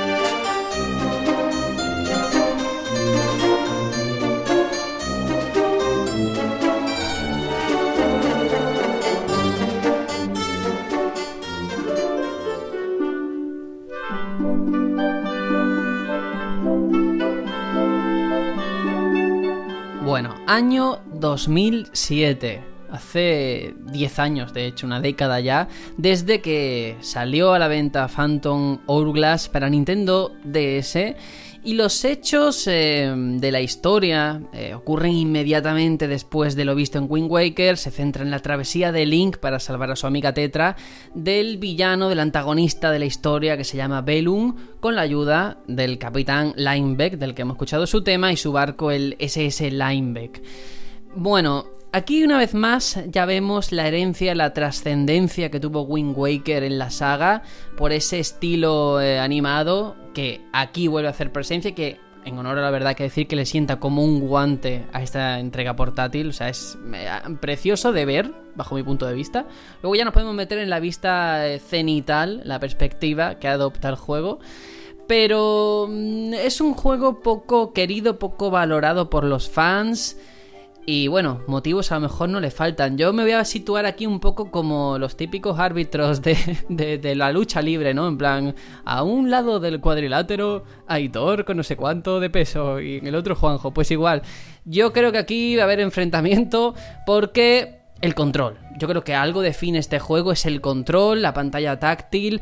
Para muchos la usaba en exceso. Yo no sé qué os pareció. Algunas cosas estaban, en mi opinión, muy bien resueltas o poder escribir en la pantalla táctil. Pero sí que al final te podías acabar cansando un poco, ¿no? Bueno, ¿Empiezas tú o empiezo yo? Em, empieza tú, empieza tú, porque me va, a inflar a palo, así que eh, eh, prefiero recibir antes que dar. Bueno, eh, a ver, yo creo que eh, estamos de acuerdo en que de la época de The Twilight Princess a la de Spirit, a la de mm, eh, em, Phantom Hourglass. No, eh, ah, Skyward Sword. Ah, vale. Las dos entregas de, Wii. Creo que fue el momento más bajo de, de, Aonuma, ¿no? ya lo veníamos comentando, el declive un poco de, la saga, de, la originalidad. Y claro, dentro de esta horquilla de, años están las entregas de DS, que como comentas, eh, el control en Wii lo, criticamos más o menos ¿no? en, la semana pasada, pero que yo creo que aquí, en este sentido, tiene incluso más pecado, porque eh, teniendo la cruceta de, la consola, ¿por qué no la usas? ¿Por qué me obligas a tratar de ese como si fuese un juego de móvil eh, con controles táctiles completos? ¿Por qué tengo que pinchar como si fuese un juego de PC donde quiero que Link se mueva? Eh, teniendo una cruceta. Es, lo, que puedo achacarle al, sistema de control. Que sí, que luego está el tema de poder pintar, de poder hacerte ahí unas referencias en el mapa que luego te sirvan como de recordatorio. Eso me parece genial. Y oye, pues ese aprovecha su funcionalidad, ¿no? Tanto como el micrófono también para algunas funciones, ¿no? De, soplar, de gritar. Que por cierto, eso viene seguramente de la entrega de NES, que en Japón se podía gritar a los conejos. Pero, pero bueno, el caso es eso, el control, ¿no? Que, que yo creo que Mm, pecaron, pecaron de ser demasiado encorsetados en decir pantalla táctil o, por aquí no entras. A ver, Juanjo, la contrarréplica. Yo estoy de acuerdo con él, ¿eh? bueno, yo, yo primero decir que es que a mí estos juegos me llegaron en un momento muy particular, porque yo pues acababa de ser padre y entonces quien, quien haya tenido hijos pues lo sabrá que tu tiempo se reduce drásticamente y, estos juegos pues tienen muchos pecados, pero el pecado que no tienen es que son juegos a menos, son rápidos y son accesibles. Por lo mismo que has dicho, ese control tan distinto, pero, pero también tan fácil de, tener porque tú puedes tener la consola colocada en un sitio y no necesitas tener acogida. Tú con tu puntero vas pinchando en la zona, el link va hacia allí, si das dos giros nace el espadazo. ¿No te parece engorroso? Sí, claro, claro que engorroso, pero, más engorroso que lo normal, porque de hecho tienes que habituarte, no tienes que hacerte a eso. Pero una vez que te haces, te das cuenta de que, de que te dan la posibilidad de jugar mm, de una manera distinta y más distendida, porque el juego evidentemente es fácil, ¿eh? ya lo digo, los juegos son muy facilitos, son, son muy sencillitos, son muy, muy accesibles, yo creo que son accesibles. Y, ya os digo, son, son juegos que, que si no puedes dedicarle muchas horas, que es lo que necesitan los Zelda, necesitan necesitan su tiempo, no son juegos de, de decir, ah, voy a echarle ratito. Pues esto sí puede echarle ratito. Son juegos que, puedes coger y engancharlo un tiempo. Ahora cierro la consola, me voy y ya lo volveré a abrir. Y, no, no pierdes nada porque no hay una trama profunda, no hay un juego con mucho pozo, no hay, no hay nada que te, que te obligue a estar atento. ¿Sabes qué pasa, eh, Juanjo? Que cuando estabas hablando, hablando de eso, de que acabas de tener a tu hija, me has recordado un poco A mí también, al a Aonuma Onuma. español. Sí, Tú eres sí, la sí. versión española, claro. eh, Escuchándote hablar, y lo digo ahora sí completamente en serio, entiendo que él pensase en este tipo de juego porque es muy lícito para personas que, como tú comentas, pues a lo mejor no tenían mucho tiempo, porque no deja de ser una portátil, no nos olvidemos, todo el auge de los móviles, también por otro lado, pero eh, me resulta llamativo, porque claro, todo depende de lo que vayas buscando de un juego o de un Zelda, ¿no? ¿Qué experiencia quieras en ese momento dado? Y como tú comentas, no querías tampoco meterte en un universo muy complicado porque el tiempo era reducido. Así que mira, eras el Onuma español. Sí, puede ser, puede ser. Para mí, vamos, me está echando un piropo que flipa. Porque... Pero bueno, no, realmente lo que digo es que, que para eso estaba muy bien. Y no era una cuestión de querer. Es que yo no podía jugar a más.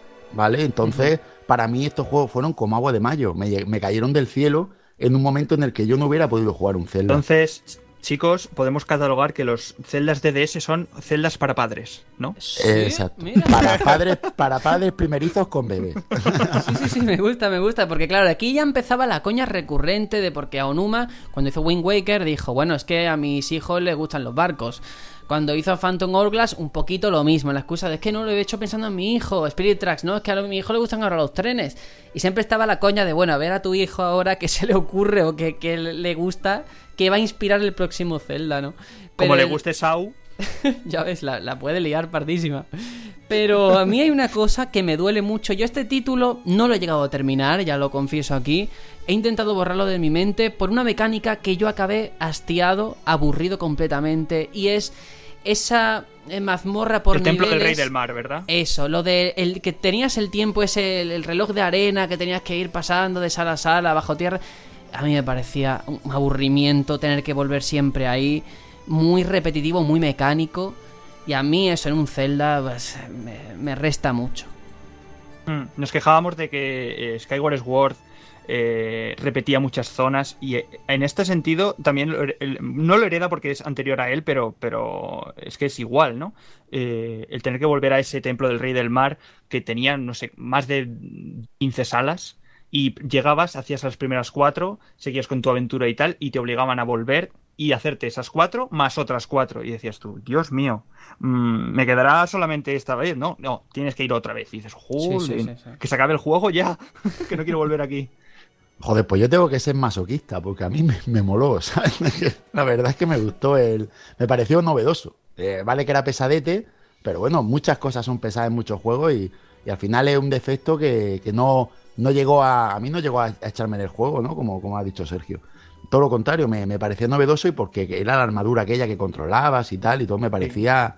Me parecía algo, pues no sé, distinto.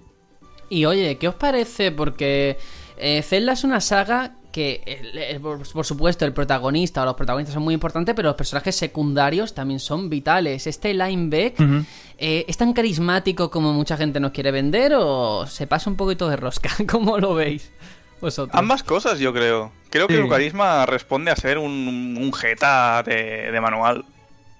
A mí me recuerda, bueno, se me hace como que es la versión de Nintendo de Jack Sparrow. Uf, curioso. Sí, sí. Se puede dar un aire. Pues, yo creo que tal vez sean, aparte de que a mí los juegos me gustan, pero yo creo que lo que, me- lo que mejor se ha quedado de estos juegos es ese personaje. Es eh, lo que más carisma tiene y lo que al final, si alguien tiene que salvar algo de este juego, más allá de los pocos que nos gusta, le salvan, lo salvan a él, porque la verdad es que tiene, tenía mucho, mucho jueguecillo, gustaba, gustaba tenerlo por ahí, ahí era un truán, se podría decir. Pues sí. Eh, como dato, estaba mientras estaba ahí hablando, digo, bueno, ¿cómo fue recibido a nivel de comercial? ¿Vendió mucho, vendió poco? Pues fijaos que se ha convertido... Está en el puesto 16 de los juegos más vendidos en DS. Que DS recibió un montón de juegazos. Y estar en el número 16, oye, eh, se dice pronto, ¿eh? Así que sí, mucha gente De le un dio una catálogo. En un catálogo muy bueno. ¿eh? Quiero decir que el catálogo de DS estamos hablando de uno de los catálogos más ricos tal vez de, de lo que son las consolas. No, no recuerdo yo catálogo así en Play 2 y bueno, ahora de 3DS también está muy bien. Lo digo por la variedad, por la variedad y la cantidad de buenos títulos. y Pues está yo- el 16, no lo sabía, ¿eh? pero, pero Sí. vamos, un dato, un dato Es interesante. curioso, y otra cosa que quiero reseñar, que eh, ya digo, es que hace tanto tiempo y no me lo terminé, que aquí sí que os quiero preguntar por ignorancia. Eh, tuvo un, modo multijugador, ¿no? Con la conexión Wi-Fi. ¿Y cómo, era? Sí, cierto. No lo probé yo, vosotros sí. yo lo probé, pero no, tenía nadie con quien jugarlo, entonces... Claro, es que es eso. Controlabas a los espectros que yo recuerdo. Eso es. En los mapas, o sea, en las salas de aquella, aquel templo tan recurrente, ¿no? Yo, vamos, estaba como para jugar multijugador con la niña en brazos, si es que era imposible. Yo, yo lo que pasa es que este juego, os lo cuento porque era así, yo lo jugaba en, mi cría en brazos, y yo la tenía ahí puesta, ahí dándole un poquito de, nana, y con la otra mano tenía mi, mi estilo cogido y jugando al juego. Y, podía hacerlo, se puede hacer perfectamente. Entonces, mm, el juego a mí me produce ternura, porque cuando pienso, pienso en el juego, pienso en tener eh, que tenía a mi niña en brazos. Entonces era un juego que me permitía eso. Pocos celdas te van a permitir hacer esas cosas. ¿eh? Es verdad, es verdad, Juanjo. Cuando sea padre lo volveré a jugar. Verás cómo te cambia el concepto, porque dirás, coño, puedo jugar a un Zelda con mi quiera en brazos. No voy a poder hacer eso con Breath of the Wild. Eso piénsalo. bueno, vamos a pasar ahora a Spirit Tracks, la siguiente entrega que llegó en el año 2009, a finales de ese 2009. Eh, que aquí cambiábamos, eh, bueno, cambiábamos el barco, que el protagonista era una locomotora a vapor. Y el personaje tenía la habilidad de controlar los espectros, uno de, de, las mecánicas quizás más importantes. Y a nivel de historia es una continuación directa del título anterior de portátil, donde al final de la aventura pues Link se embarca en la búsqueda de un nuevo Irule. Aquí ya sí que os digo que si terminé bastante mal del primero, este es que ni me atreví a tocarlo. Ostras. así os lo digo. Y no tengo ninguna intención. Entonces quiero saber vosotros qué pensáis, si realmente hago mal y debería de probarlo o no. O sea, ¿qué resaltáis de este Spirit Tracks?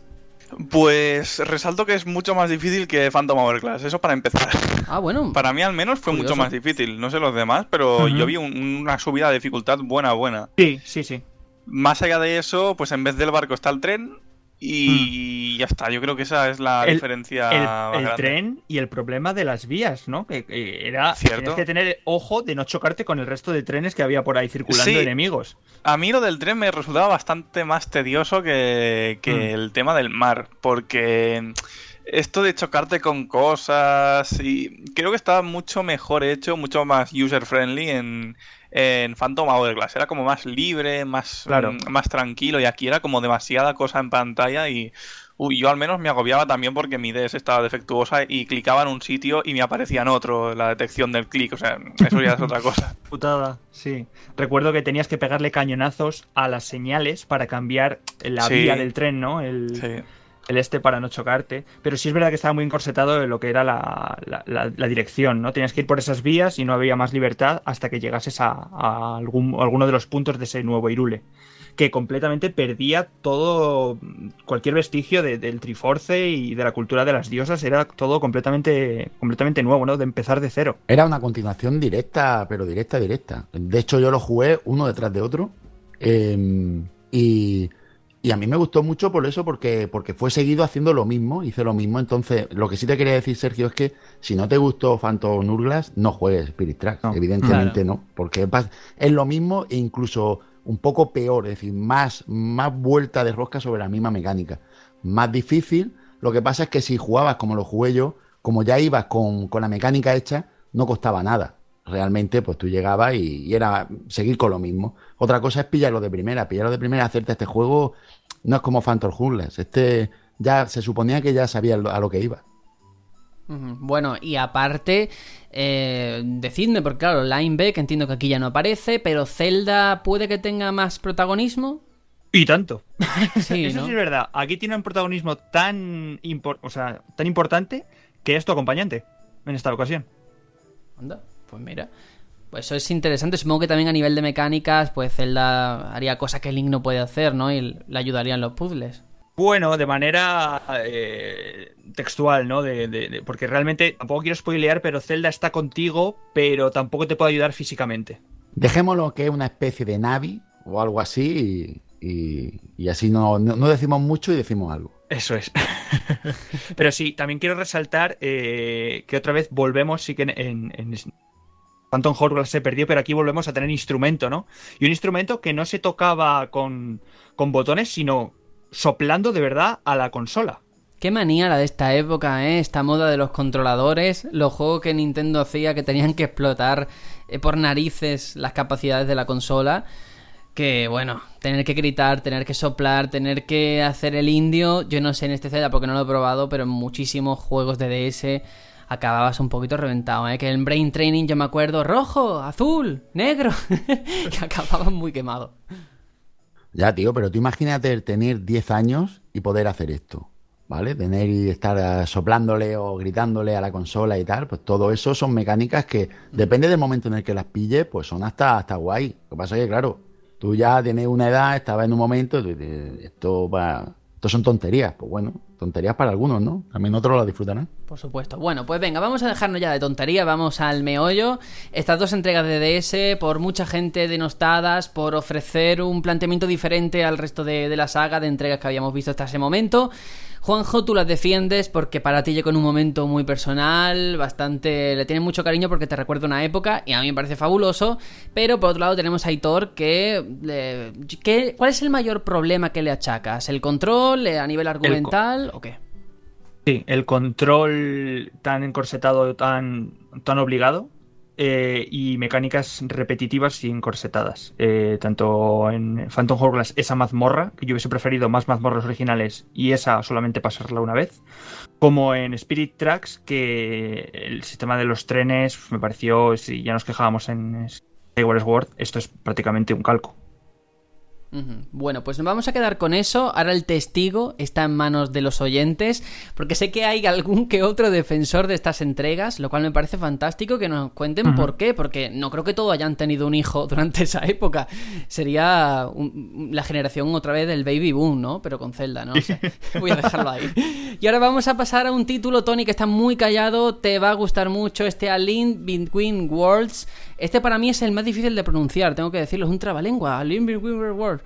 A Link Between Worlds. Vale, pues con tu magnífica pronunciación, vamos a ello.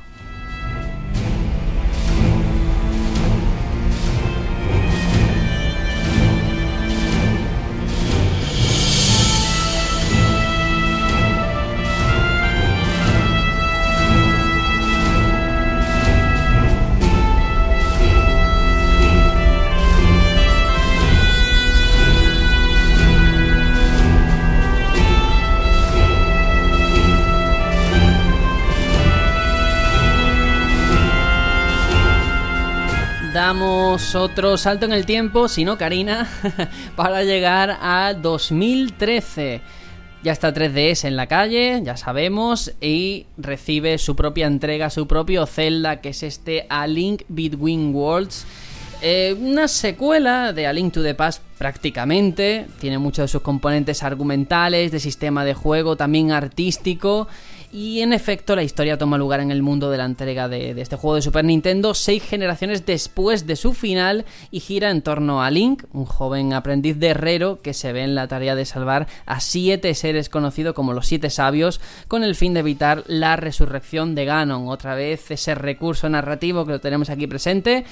Y es una entrega en la que ya Onuma empezaba a coquetear después de Skyward Sword, tanta crítica a la linealidad dijo, oye, vamos a tirar la casa por la ventana, estamos en portátil, una vez más no podemos permitir el arriesgar, el romper con ciertas convenciones y que el jugador pueda eh, ir a las mazmorras que quiera, en el momento en el que quiera, que no sea primero el bosque, luego el agua, luego el fuego, ¿no?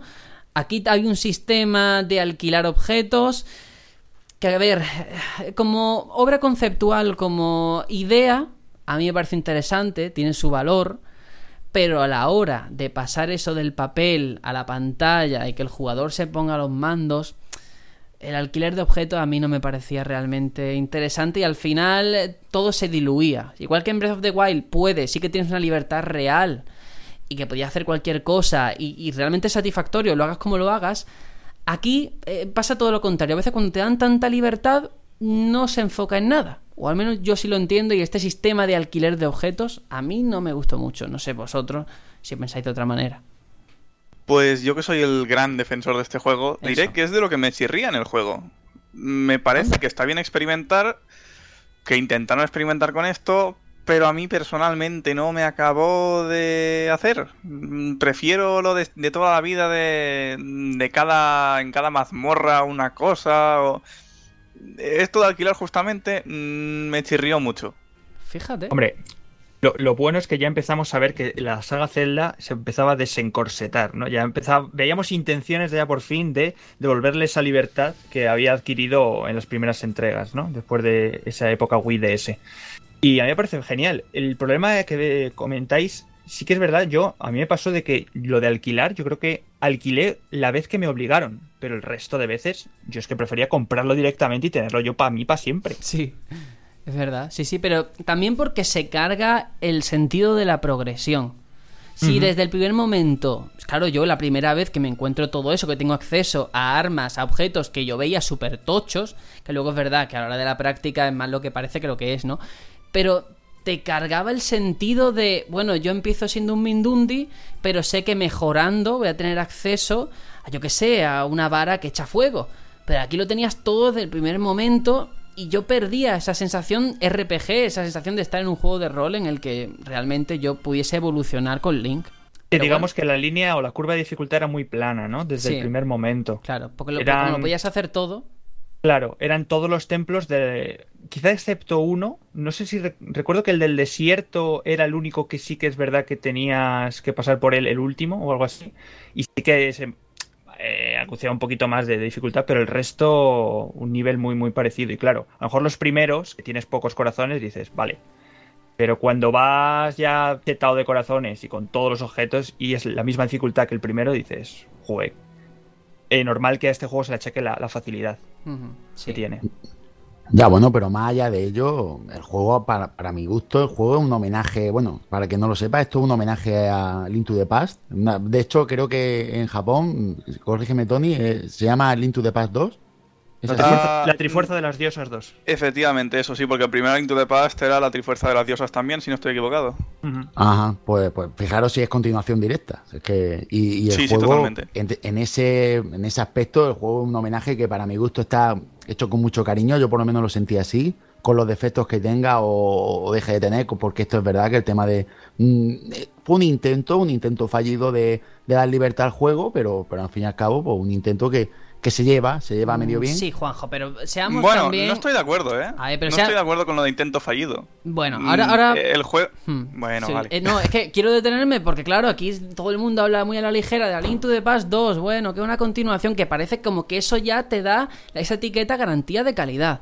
Y no nos equivoquemos, igual que en Twilight Princess, aquí le hemos dado palos por ser demasiado continuista respecto a Ocarina of Time, aquí llamarte a Link to the Past 2 o como te quieras llamar, no te da ya de por sí derecho a nada. Quiero decirte, mi opinión palidece respecto al título de Super Nintendo y flaco favor le hace, pero sabe que tirando de ese universo, de esa entrega a la que tanta gente le tiene cariño, mucha gente se va a enganchar y la ambientación es tan buena que hagas lo que hagas, que no digo que sea tampoco un título fallido, pero sí que hagas lo que hagas, la ambientación ya funciona, porque tienes unas buenas bases. Pero bueno, ahí está. a ver, eh, es que el tema de los objetos, ya digo que para mí eh, eh, todo es una experiencia acumulada. En un Zelda normal, entre comillas, tú vas a la primera mazmorra y tienes un objeto, pero cuando llegas a la última ya tienes un arsenal de objetos que puedes combinar. Es como en un Metroid, que empieza sin nada, pero cada vez hay más complejidad porque tienes más eh, opciones, más ramas de, de- de cosas que, que poder elegir, ¿no? Y aquí, pues ya digo, hablando de Link to the Past 2, simplemente quería decir eso, que la gente no se confunda. El bueno es el de Super Nintendo. Este está Sí, bien, pero ya está. Yo creo que lo que quiere decir eh, Sergio es que el nombre te lo tienes que labrar, ¿no? Que, que no Claro, es coger el del otro y... Aún así yo creo que este juego tiene cosas muy buenas, ¿no? Eh, no hemos hablado aún de la De mecánica fundamental este, exactamente, que me parece que le da un trasfondo muy bueno en cuanto a resolución de puzzles y el, el estilo artístico es la leche, a mí me, me parece muy bonito. Mm, Claro, porque hay que explicarlo. Aquí Link se puede convertir en pintura, moverse por las paredes, un poco mm, Paper Mario si queremos buscar una similitud, ¿no?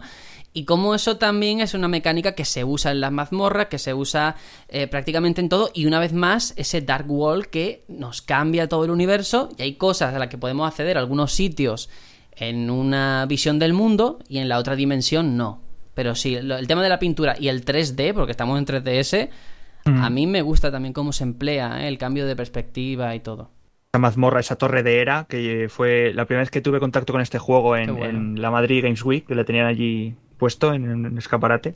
Y me acuerdo de poner el 3D porque nunca había probado el 3D de 3DS. Ujú. Y, joe, eh, esa mazmorra que tiene como 7, 8 La plantas, es muy, Sí. es muy vertical. ¿Cómo se notaba que bien hecho estaba? Sí, justo probé yo por primera vez esa, esa demo, ya lo he explicado alguna vez, pero ahora que es el especial de Zelda, pues vamos a volver a explicar en 30 segundos. Sergio y yo estábamos en eh, la misma web de prensa y él me consiguió la acreditación, la, la tramitó él, para ir al Salón del Manga de Barcelona 2013. Cuidado si ha llovido. Y lo probé ahí, digo, venga, va, vamos a ver esto. Y pasé de no interesarme por ese juego, justamente en esa, la misma demo que tú, pasé de no interesarme a decir, esto tiene que ser mío ya mismo. O sea, fue una conexión instantánea solo al mover a Link. O sea, imagínate. Sí, pero aquí ocurre una cosa. O sea, yo, no- o sea, yo respeto que te guste porque hay cosas como para. Que no me rompa la magia. Sí, o sea, que vamos a ver, lo de la pintura es maravilloso, o sea, no es un juego malo, no es el 2 de DS, pero yo simplemente quiero resaltar que, claro, tú eres una persona que no ha jugado a Link to the Past, que esto hay que tenerlo en cuenta, que no es ni No, bueno no, ni no, malo, claro que ¿eh? he jugado Link to the Past. Que me lo haya pasado es otra cosa. Ah, bueno, pues ahí quiero yo llegar, que a lo mejor para una persona que se crió con A Link to the Past, le pones, le echas esto a la cara y dice, pues no es lo que yo pensaba. Que no es que sea bueno ni malo, es diferente, ¿no? Y- Me estás diciendo que A Link Between Worlds es el Dark Souls 2 de la saga, de la saga Zelda? Bueno, si así te entiendes, sí. Pues qué mal. Me voy a meter aquí a base de palo. Aquí me Uy, estoy uy, nombrando. Dark Souls y aquí es que estabas callado mucho rato, digo, vamos a despertar a la bestia, macho. No, porque- mira, vamos a ver. Yo soy defensor de este juego y además por lo que Sergio está diciendo. Yo que, para lo sabéis, mi Zelda favorito es A Link to the Past. Yo jugué ese juego de siendo un chaval. Tuve esa suerte, para mí eso es una suerte que tuve. Y para mí fue una experiencia increíble. Y este juego, sabiendo que no es tan bueno como aquel, porque aquel es un 10, eh, este juego me parece un bonito homenaje. Y cuando digo esto es porque yo cuando jugué a, a Link Between Worlds, para el que no lo haya jugado, es como jugar a un juego en el que todo te suena a Link to the Past. Todas las localizaciones, las ciudades, los... Nostalgia a la cual- cara. Exacto, y te están dando, y venga a darte ahí cera, y venga a darte cositas, y te lo están dorando, y tú estás jugando, y estás con una sonrisilla en la boca. Ay, mira aquí estos dos, que acuérdate de que No hacían sé, esto, que lo otro. Yo creo que es injusto. Yo ¿eh? todo eso... ¿Por qué, en ya Twilight- es ¿por qué injusto, con pero- Twilight Princess no te ocurre? Porque te recuerda a Karina, inevitablemente. Y no tienes esa sonrisilla en la cara, que no. No, Control. pues, no, no lo podría explicar, ¿me entiendes? Estos son cosas que, que son sensaciones. Tal vez sea el tema del ser 2D, tal vez sea el que se parece pero es distinto, pero la mecánica cambia, el tema del graffiti. No, Yo no creo te lo que es podría... porque lo ves como un reboot de la Link to the Past original.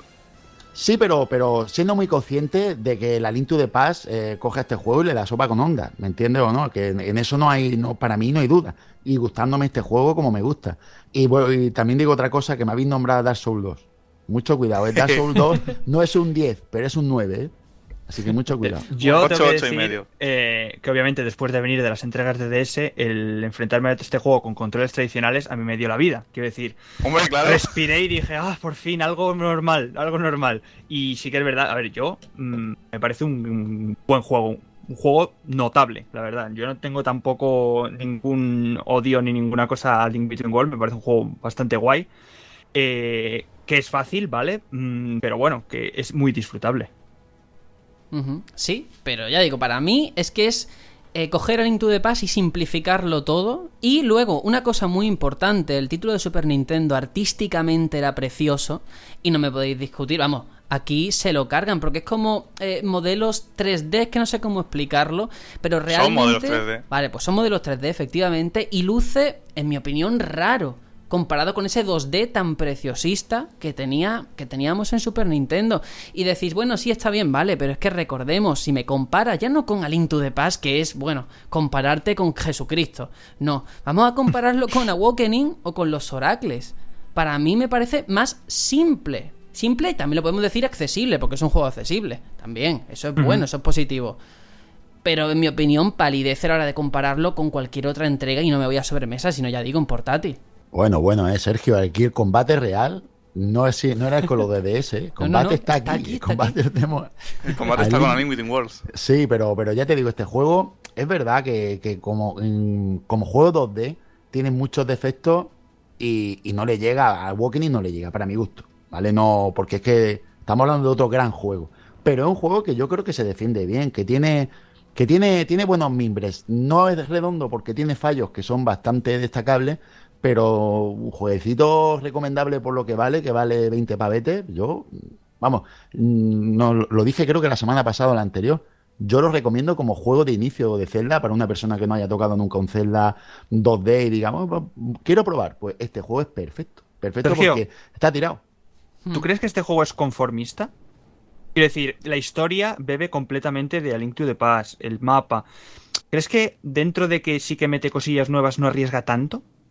Pues sí, de hecho es una cosa que quería comentar, que una cosa es el mensaje, el marketing que te quieren hacer desde Nintendo, de no, es que este es el Zelda más rompedor en aquel momento, claro, eh, con el tema de los objetos. Sí, pero si le quitas eso, no solamente no innova, no rompe como han hecho otras entregas en portátil, como digo, sino que da un paso atrás. Porque toda esa innovación argumental que hemos visto en otras ediciones, aquí yo no la veo por ninguna parte, artísticamente tampoco, pero, pero, pero, le da muchos palos, es verdad, pero sí que quiero resaltar efectivamente que es accesible y sobre todo, sobre todo, que si la semana que viene vamos a hablar de Breath of the Wild, es gracias a este y Skyward. Cada uno por motivos muy diferentes, pero este fue el conejillo de Indias para que exista, yo creo, vamos, para que exista Breath of the Wild, ¿eh? Aquí ya empezamos a intentar hacer las cosas diferentes aunque no le salga bien a la primera. Bueno, para que no lo sepa, lo, explicamos, ¿no? Eh, el mapa de, de eh, A Link to the Past estaba bloqueado, entre comillas, por, lo, por la mecánica típica de Zelda de, de, bloqueo zona a base de objetos que consigo y entonces ya, pues yo que sé, una piedra que no puedo levantar, si consigo el guante de poder, pues ya puedo levantar la piedra, entonces ya accedo a una zona que yo sé que está ahí, pero no puedo llegar. Aquí todo eso cambia y el mapeado está desde un inicio mm, accesible por todos lados porque, como hemos dicho, las cosas las puedes comprar o alquilar de inicio. Eh, eh, te dedicas a farmear eh, rupias y al final pagas tu, elemento, lo usas y, y es de bloqueo desde un primer momento. Y eso es lo que, mm, como bien dice Sergio, parece que hizo ver a Unuma eh, cómo hacerlo en Breath of the Wild. Voy, voy a traer las sombras ahora mismo a, este podcast. De voy, a, voy a mencionar una cosa que nos va a gustar. Eh, ¿Os acordáis que cuando hablamos de Zelda 2 eh, salió el tema del farmeo? Que era un poco raro hablar de farmeo en Zelda, de quedarse al lado de las ciudades. Yo, es que de Zelda 2 solo recuerdo que nos encantó a todos y que lo pusimos por las nubes. ¿Seguro? Sí, Claro, claro, claro, claro. ¿No os da un poco de eh, paralelismo que aquí haya que farmear para conseguir rupias para comprar los objetos que eran carísimos? Porque alquilarlos eran, eran muy rupias o algo así. Pero comprarlos eran 800 rupias o una cosa así. Aquí hay un paralelismo con Zelda 2. Pues entonces, ¿qué me estáis contando? Si es que hay un doble rasero. Hay mucha hipocresía aquí, por favor. Sí, hombre. Madre mía, Sergio ya está por las nubes. ¿eh? Esto ya ni que lo baje. Hombre, porque ahora hay que hablar del mejor Zelda de todos, de Three Force Heroes, por favor. Esta entrega tan maravillosa. Año 2015, vamos a ello y con esto ya concluimos un poco el episodio de hoy. Pero bueno, yo creo que sí que cabe resaltar que Alien Between Worlds es bastante competente. Quien tenga una 3D ese, yo sí que creo que debe de jugarlo. Porque no daña, no hace daño, no es perjudicial y tiene cosas muy disfrutables. Eso no se lo quita nadie. Aunque para mí. Me ha encantado ese comentario, No, no hace daño, ¿no? Es como decía, como decía Torrente de la droga. ¿Esto te muerde, te, pega? No, pues. no, no, resta. No es malo. Yo os quiero preguntar: eh, ¿todos habéis tenido for Heroes? No. no. Vale, yo lo he tenido, pero quiero explicar mi experiencia con for Heroes. Lo compré de rebajas a 20 euros, no lo abrí y lo cambié por No Man's Sky. Esa es mi. Oh. Vale, pues Tony, vete al rincón. creo que además pagué 6 euros o 4. Tony, no me con lo que acabas de decir, vete al rincón, reflexiona y ahora entramos a ver qué podemos decir.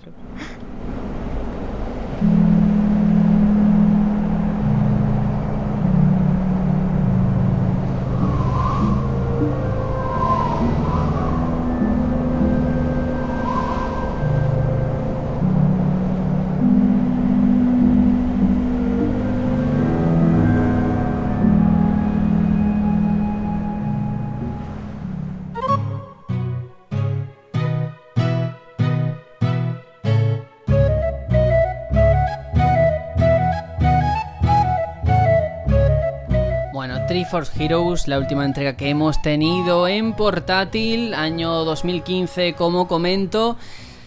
Eh, he tenido el, el dudoso gusto de jugarlo. No es mi copia, gracias a Dios, porque bueno, a ver, tampoco ahora nos pongamos, pues eso, esto tampoco hace daño, pero ah, seguimos en la misma cuando hablábamos de Forest Wars, no deja de ser una cosa así. Es verdad, una técnica, un estilo mucho más pulido a nivel de mecánicas.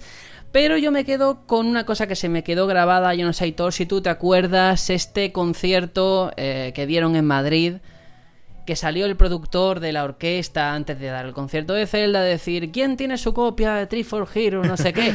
Y el público abucheando como diciendo quita Tree for Hero y háblanos de cosas realmente importantes. háblanos de Zelda U. Eso, eso, eso, sí, sí. Eso dice mucho, ¿eh? Con, yo me quedo con ese momento, pero sí que aquí tenemos una entrega basada una vez más en el multijugador, ahora ya sin cables, estamos en 3DS una comunicación muy Nintendo, muy control parental, te comunicabas por gestos y donde la colaboración era imprescindible. También había mucho troll, ¿eh? porque no todo el mundo sabía jugar y si te tocaba un mal compañero lo pasabas crudo para ir avanzando en las mazmorras. Yo, has dicho antes, es una entrega que no hace daño. A mí me hace un poquito de daño, yo voy a tirar por mi, por mi terreno como siempre, el hecho de que esto sea canon. Eh, definitivamente, de todos los celdas, incluso más que Zelda 2, me parece la historia más mm, hortera eh, que hay de los celdas. O sea, ¿esto cómo lo puedes considerar canon, por favor? Es que no tiene ni pies ni cabeza. Dijeron que era ¿Puedes explicar un poquito argumentalmente qué aporta a la saga o de qué va? bueno, vamos a, a, ver si me podéis ayudar. Eh, este juego se sitúa después de A Link Between Worlds, ¿no? Es el mismo Link que viaja al reino de Pasarelia y una bruja ha secuestrado. Bueno, ha hechizado a la princesa de Pasarelia y le ha quitado sus ropas de pija muy bonita y tal, y está muy triste. Entonces hay que recuperar eh, la moda en el reino. Mm, vaya. bueno, no sé yo a nivel global si realmente a la saga aporta mucho.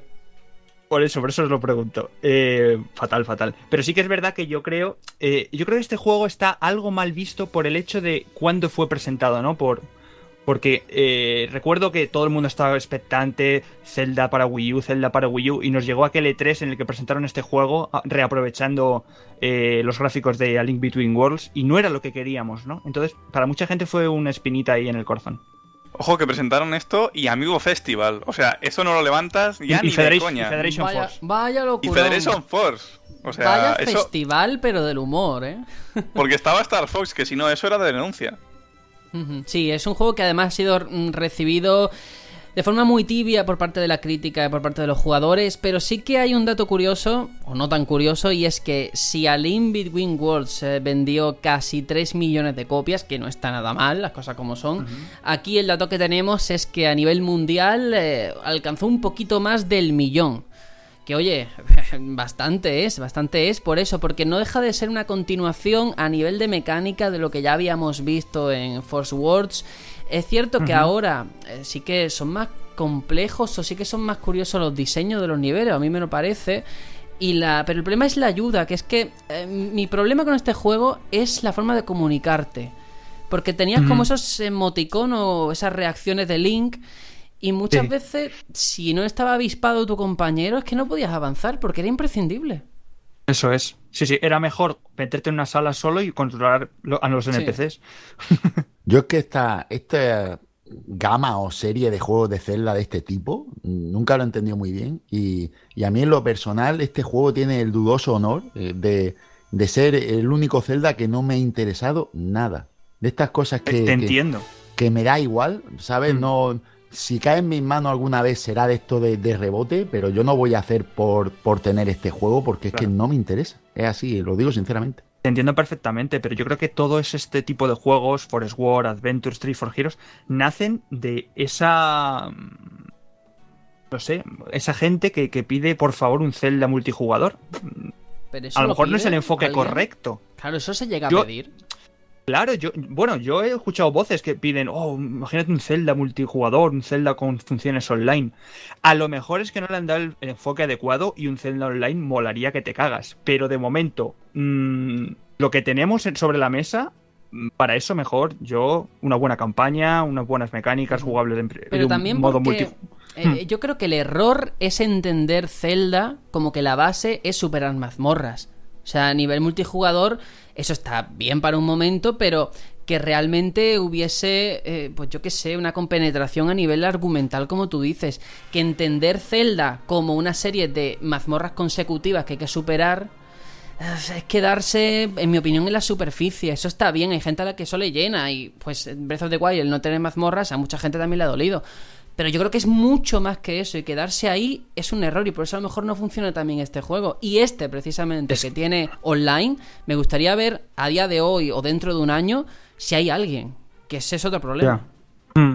Eh, es que yo creo que intrínsecamente por el, por el formato de juego que es, por el género, por ser multijugador, eh, carece completamente de progresión de personaje, de incluso de el propio rol en sí del juego, ¿no? Eh, porque, ¿qué tenemos? Tenemos salas con mazmorras y otra mazmorra y otra mazmorra, pero no tenemos diálogos, pistas, no, no, es todo muy, venga, otro y otro y otro. Yo, yo este juego no lo he jugado, bueno, está, está claro, es obvio, y no puedo opinar del juego en sí, no lo voy a criticar eh, porque sí, pero lo que sí digo es lo que en alguna crítica de gente que he escuchado hablar sobre este juego, sobre el online, que han dicho lo mismo que has dicho tú hace un momento, Aitor, que es que prefieren jugar solos porque les cuesta mucho el, en el cooperativo de, ponerse de acuerdo con alguien sin tener una buena comunicación. Entonces eso me echa para atrás mm, per se, porque si en un juego de cooperativo no puedo cooperar porque el mismo juego me lo, me lo impide, me cuesta engancharme, que a lo mejor juego y me mola, pero tendría que jugar yo creo que offline, ¿no? O yo solo, para poder hacerlo bien. Que por suerte lo tiene ese modo, si no hubiese sido, uff, más cabreo aún de la gente. Sí, bueno, a ver, yo creo que esto tampoco hay que enrollarse demasiado porque Triforce Heroes está ahí, es una entrega anecdótica eh, quien lo haya jugado pues sabe lo, que es y ya está, te puede divertir, pero a lo mejor tampoco te reporta una satisfacción, lógicamente que una aventura con todas las de la ley. Así que dejando todo esto aquí, que hemos hablado de tantísimas entregas de portátiles, cada una tan diferente a la anterior, yo os voy a pedir que cada uno de ustedes, de cada uno de vosotros, os quedéis con una entrega eh, personal que queréis recomendar de todas estas. Así que, Tony, voy a empezar contigo. Creo que la elección por tu parte va a ser obvia, ¿no? Sí, A Link Between Worlds es mi, mi opción, mi, mi, game to go de Zelda, ¿no? Y, no sé, es que en portátiles para mí es de lo, de lo que he disfrutado más, ¿vale? Que los que me he pasado en portátiles han sido, aparte de Ocarina of Time, que lo considero más de sobremesa, pero en portátil se juega muy bien, eh, han sido los de DS. Con lo cual, claro, mm, los de DS contra este, pues creo que cualquiera en su sano juicio verá que, que a Link Between Worlds les pega unas cuantas patadas. Para mí es un juego buenísimo, con mucho que explorar. De hecho, de lo mejor que te da es su, esta libertad de ir donde quieras. Porque... Los Maimais, coleccionarlos todos. Sí, sí, sí. De hecho, la figurita que os, os, dije que tenía de estas de Figma trae un Maimai chiquitín que es una preciosidad, lo tengo ahí guardado como, como oro en paño. Ah, para quien no lo sepa, es la manera de hacer upgrades ¿no? en, las armas y tal. Y queda muy chulo también visualmente se ve que es un upgrade, no simplemente la misma flecha de la, del arco con más daño, no, son tres flechas a la vez, por ejemplo. Ah, para mí es un juego que tiene mucho, en el que puedes explorar lo que te dé la gana. Y además también tiene eso de que es el mundo oscuro, bueno, es Hyrule y Low Rule, que aquí nos han comido mucho la cabeza. Es un poco un meme. Pero, pero a mí me encanta. Y la historia tiene momentos muy buenos. Vale, pues nos quedamos con esa recomendación. Aitor, por tu parte, de todo esto que hemos dicho, esta lista tan amplia, ¿con cuál te quedas? Pues yo iba a hacer un podio, pero bueno, uno de los juegos de mi podio lo ha dicho eh, Tony, otro seguramente, a lo mejor me estoy aventurando mucho, pero lo va a decir Juanjo, así que el tercero en Discordia lo voy a decir yo y es Miniscap. Me quedo con ese juego. Bien, no me estáis fallando. porque creo que, bueno, creo que me pasa lo mismo que el primer juego de Zelda que jugué fue mi favorito. Pues yo creo que mi primer juego de portátil que jugué fue este, fue Miniscap, ¿no? Y el hecho de esas aventuras que yo he vivido en mi tele poder jugarlo donde yo quisiera, para mí fue como, wow, qué guay, ¿no? Esos viajes en el coche tan largos, voy a poder jugar a Zelda. Fue genial, ¿no? Y una historia muy original y muy divertida.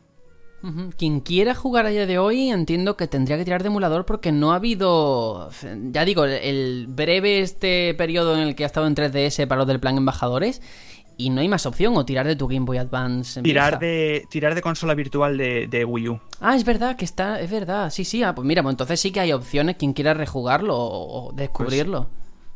Vale, perfecto. Bueno, también, también está la opción de jugarlo en DS. Que acordaros de que la, la DS. Cierto, la es retrocompatible. Exacto, que tiene la, la ranura de cartucho inferior y puede jugar los juegos de Game Boy Advance Así que por ahí también se puede jugar. Muy bien, pues Juanjo, a ver, ya que estás eh, aquí hablando, por tu parte, yo creo que sé cuál va a ser también, pero bueno, a ver, descubre la no magia. de fraudes. Claro, chavales, pero vamos a ver, si vosotros estáis diciendo juegos menores, yo hablo de, padres, hablo de padres, y aquí Awakening sabéis que es el mejor, y me lo dejáis porque sabéis que, que yo lo iba a decir. Claro, claro. Evidentemente este juego yo creo que exprimió un, sistema. Pocos juegos pueden decir que, cogen un, hardware y, le sacan todo hasta el tuétano. Y este juego es increíble verlo en una Game Boy en el momento. Y ya lo digo, este juego se sufría. Porque después de este juego era muy difícil, yo que sé, Super Mario Land 2. Muy, pocos juegos llegaban a este nivel tan top gráfico y ya después la profundidad del juego bestial, un juego una barbaridad. Y lo dicho, mucha gente lo tiene como su top one de, juegos de Zelda y estamos hablando de un juego de Game Boy.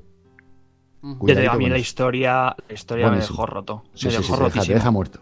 Es un título de luego que también hay que reivindicar por parte de todos, sin lugar a dudas.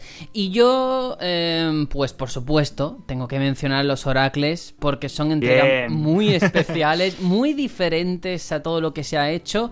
Y el hecho de que Capcom estuviera detrás le da un estilo que Nintendo no hubiera podido hacer, hubiera hecho otra cosa también maravillosa, pero se nota la mano y pensar a día de hoy un juego tan importante, una franquicia mejor dicho, de Nintendo, un Mario, un Metroid, un Zelda, que se lo hubiesen dado a otra compañía.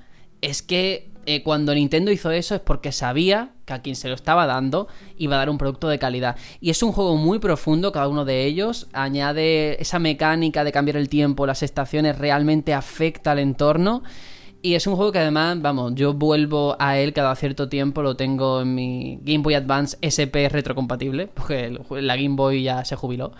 Y de verdad, a mí me parece maravilloso. Así que mira, me encanta porque cada uno ha citado uno diferente, que eso es muy bonito, no nos hemos repetido. Hemos hecho justicia. Sí, sí, sí, sí, para que veáis que hay para todos los gustos. Y ahora si os parece vamos a leer los comentarios que nos han llegado en el programa de la semana pasada, que son bastantes, así que voy a prepararme a beber un poquito de agua porque es que eh, es largo, es largo.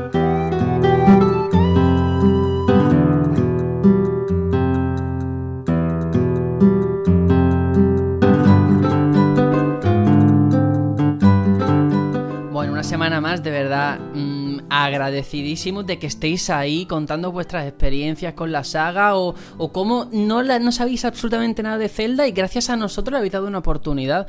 Eso nos llena de muchísima emoción y sobre todo con el primer Zelda. Yo no sé, de verdad, aquí entre nosotros, qué dijimos de ese Zelda para que tanta gente se haya animado a probarlo. Y lo digo en serio, digo, hostia, ¿y qué dijimos que fue tan relevante y que le marcó tanto a la gente como para que se hayan bajado un emulador para móviles, para que hayan desempolvado su NES? No lo sé, pero muy, muy bonito, ¿eh? Sí, señor. Bueno, vamos a empezar con Juan Andrés, anda, que dice un saludo cordial desde Almería. Mi pecado puede y seguro que es que nunca he jugado al mítico Zelda, pero os aseguro que todos los especiales que habéis hecho este verano de esta leyenda de juego me han encantado y no me he perdido ninguno. Y os aseguro que me han picado mucho y no veo el día para empezar a jugarlos. Ya lo dices, he dicho, más vale tarde que nunca. Solo decir que el presentador y los colaboradores de este pedazo de podcast llamado el Batallón Pluto soy espectaculares. Bueno, esto queda muy pelota, o sea, no sé. Oh. Lo que vamos a empezar ahora hablando de Zelda. Dice que, bueno, que él siente que al escuchar estos especiales de Zelda, el cariño que demostramos con la saga y que, bueno, que espera poder darle una oportunidad. Pues mira, yo creo que con todo lo que hemos comentado tienes opciones, tanto en consolas de sobremesa como en portátiles, que hay titulazos imprescindibles y muy decentes, como hemos comentado hoy. Vamos a continuar. Peter Griffin, que dice: Conocía la saga Zelda, pero nunca me he puesto en serio con ella. Jugué el primero cuando era pequeño y no había jugado a ninguno más. Pero este año, y gracias, a Breath of the Wild, eh, la he cogido con muchas ganas y ya me he pasado este: Phantom Hourglass y Minish Cap. Atención a la pregunta que hace ahora: ¿Qué juego me recomendáis para continuar? Después de Breath of the Wild, Phantom Hourglass y Minish Cap. A ver qué le podéis aconsejar. A Link Between Worlds. Creo que estaba, bastante claro. Sí. Ocarina no lo ha dicho tampoco, ¿no? Pues si no. Ocarina y A Link to the Past. Sí, Ocarina y Link Between Worlds, ciertamente, Aitor. Yo diría, yo diría Link to the Past ahora que está esa Super Nintendo Mini. Tracks, Tracks. Super Nintendo Mini es la clave que la tenemos aquí ya a la vuelta de la esquina. Yo digo. Y ya está. Sí, Juanjo. Sí, sí, sí, pero no sé por qué no habéis dicho Spirit Tracks, tío. Spirit Tracks es el juego perfecto Porque- para seguir con ¿Sabes por qué no he dicho Spirit Tracks? Porque me estaba esperando a ver si hay alguien que tenga narices a bajarse el emulador de la CDI y jugar al Wand of Gamelon, al, al- Face of Evil, ese, Face of Evil y no me acuerdo cuál era el otro. el, ga- el Gamelon. No, pero había tres, ¿eh? No había Sí, sí. dos, solo había tres. Esos son más valientes aún. Joder. A ver, tampoco unos paséis, que tampoco la gente ahora va a jugar a los de CDI. Bueno, vamos a continuar. Que Es Lázaro, lo que quiero, sería precioso. Lázaro tiene un mensaje para Juanjo. Dice: Tengo 42 años, lo cual. Y es de imaginar que estos juegos me hacen recordar mucho mi infancia, ya que crecí con ellos. Así que mira, alguien un poquito casi de tu quinta, pero bueno, ahí está. A lo mejor también jugó a los DDS teniendo algún hijo o hija. Quién sabe, eso dice mucho. Luego Julián Muñoz también nos comenta que resulta refrescante escuchar opiniones alejadas del extremismo que inunda la red. Eh, se agradece mucho la ausencia de spoilers, pues sí, lo intentamos. Eh, mm, mm, mm, luego tenemos también Juanjo Díaz, que dice, Twilight es un gran juego, pero quizás será que con el paso de los años se va perdiendo la magia del niño que redescubría la saga con cada nuevo juego y no me tocó la fibra tanto como cualquiera de los anteriores. Pero hoy me han dejado una Switch y el Breath of the Wild, así que ya os contaré si me consigue arrancar una lagrimilla. Pues desde Pues aquí cuéntanos. te prometo que sí, seguro que sí. Segurísimo. Luego también Piti Matíes eh, nos ha puesto un extracto del análisis de Meditation que no entiendo por qué, que nos lo explique. Pero bueno, gracias por el, por el dato, no sé. Eh, Antonio, ¡Qué crack! Antonio Resina nos dice... eh, Deciros que me está encantando el especial de Zelda, aunque no soy un gran seguidor de esta saga. Hace unos años me regalaron a Link Between Worlds para mi 3DS y lo disfruté mucho, aunque no Claro lo sí. terminé. No lo terminé. Llegan los exámenes, desconectas y ya no los retomas. Pero de escucharos me están dando unas ganas terribles de volver a empezarlo. Uf. Bien Tony. hecho, muy bien hecho. No de seguirlo, de empezarlo otra vez. Sí, sí, sí, él, él es un crack, él es un crack. Vuelve a empezar, claro que sí. Daniel Fernández dice, deciros que habéis herido mi corazoncito, dado que eh, Skyward Sword me encantó de principio a fin. Sus gráficos son una delicia visual, la banda sonora me atrevo a decir la mejor de la saga, la Sinfonía de la Diosa, resalta él. Su historia y la ambientación que tiene me parece más de cuento que en otros celdas. Si bien es verdad que sacrifica la libertad de otros celdas por una linealidad y que deja poco la exploración, excepto cuando estás en Altaria y exploras con el pelícaro, también tengo que darle la razón de que el control puede desesperar hasta el más paciente, pero bueno, las bondades me pesaron más que eso, y mira que lo jugué con un mando no original y tenía que calibrar el mando cada 10 minutos, madre mía, qué horror. Eh, luego también resalta la expresividad de Link, que hay un momento en el juego en el que se le ve realmente cabreado. En mi opinión, Link debería tener personalidad, sobre todo viendo cómo agradecemos, os incluyo a todo el equipo, dice, que Link tenga expresividad como comentaste sobre Wind Waker. Pues mira, a alguien que le gustó Skyward Sword, de verdad, lo digo en serio, me parece genial, porque efectivamente hasta el peor de los Zelda, algo se le puede mm, decir bueno, hasta los Forest War o hasta los DDS, sin duda. Vamos, no ha dicho nada distinto a lo que eh, comentamos en su día, ¿no? Le No. gustó la historia, le gustó la música y eso son cosas que nosotros, a- Sí. yo por lo menos a mí también Sí, sí, me sí, encantaron. recalcamos que Sí. era lo bueno de este juego. Bueno, ¿qué más? Eh, Félix Edición, un saludo desde República Dominicana. No pude comentar en el anterior sobre Wind Waker, el cual disfruté muchísimo. Estoy en la etapa de jugar todos esos títulos que en su época no pude, gracias a la magia de los emuladores. Y ahora probaré Twilight Princess y aún lamento que no podré hacer lo mismo con Skyward Sword. No sé si mi equipo lo aguantará y si se puede jugar sin el Wii Mode. Bueno, pues por lo menos tienes este y luego pues eh, claro, es que si no tienes Wii U, Skyward Sword, bueno, tienes la Wii, que la Wii hoy la puedes encontrar por dos duros, o sea que Está Claro. 40 euros en game, una Wii. ¿ves? Pues pe- perfecto, o sea, yo, yo creo O es- Hmm. esperarte a una hipotética versión HD en Switch. sí, que la Claro, semana eso ya es pasada claro, ya debatimos cómo sería hacerlo adaptarlo, pero sí que sería posible, sin duda. O sea, yo O yo creo que esto es posible, te compras el juego y en PC lo metes en el lector y lo emulas. Yo creo que eso es posible. Sí, sí, yo creo que la mayor dificultad que tendrá aquí nuestro amigo es, no sé, República Dominicana, cómo estará la cosa para conseguir Claro. una Wii y tal. Claro. El tema de distribución a lo mejor lo tiene un poco más difícil La porque no estoy juego. muy seguro. Exacto, es que lo que no estoy seguro es de si allí Nintendo distribuye. No, creo que no, que se la tienen que importar No lo y sé. todo el rollo.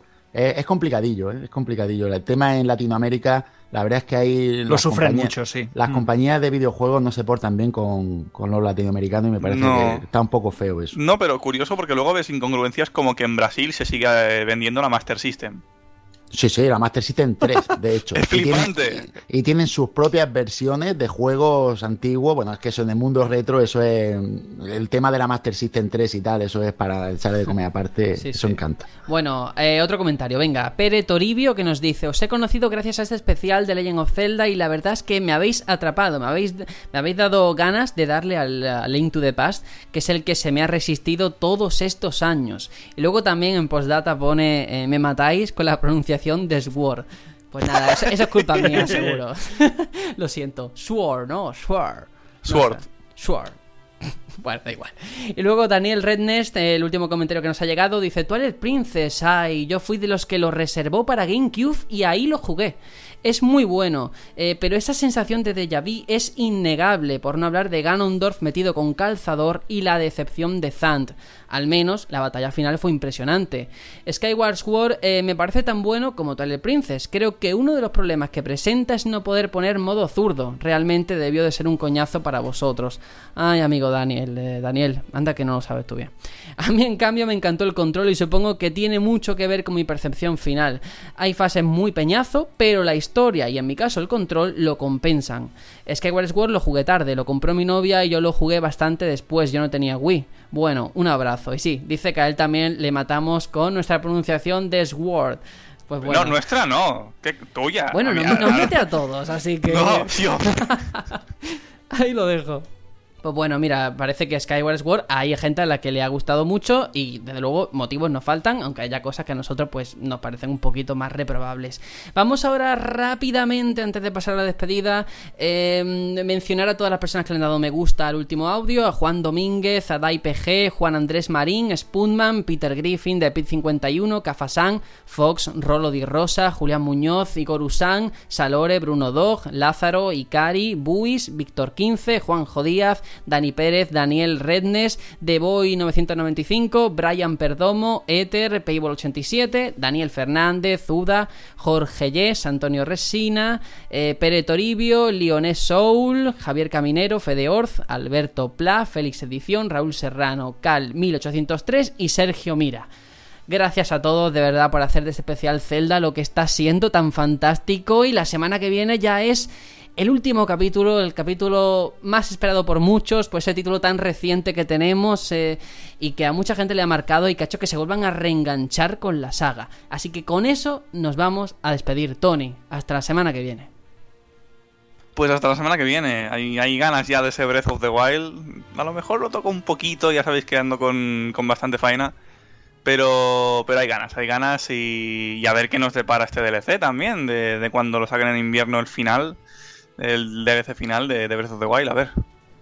pues sí, y por supuesto Thor que tiene los DLC, tiene el juego en Wii U, tiene el juego en Switch, en fin, es una entrega también muy esperada, ¿no?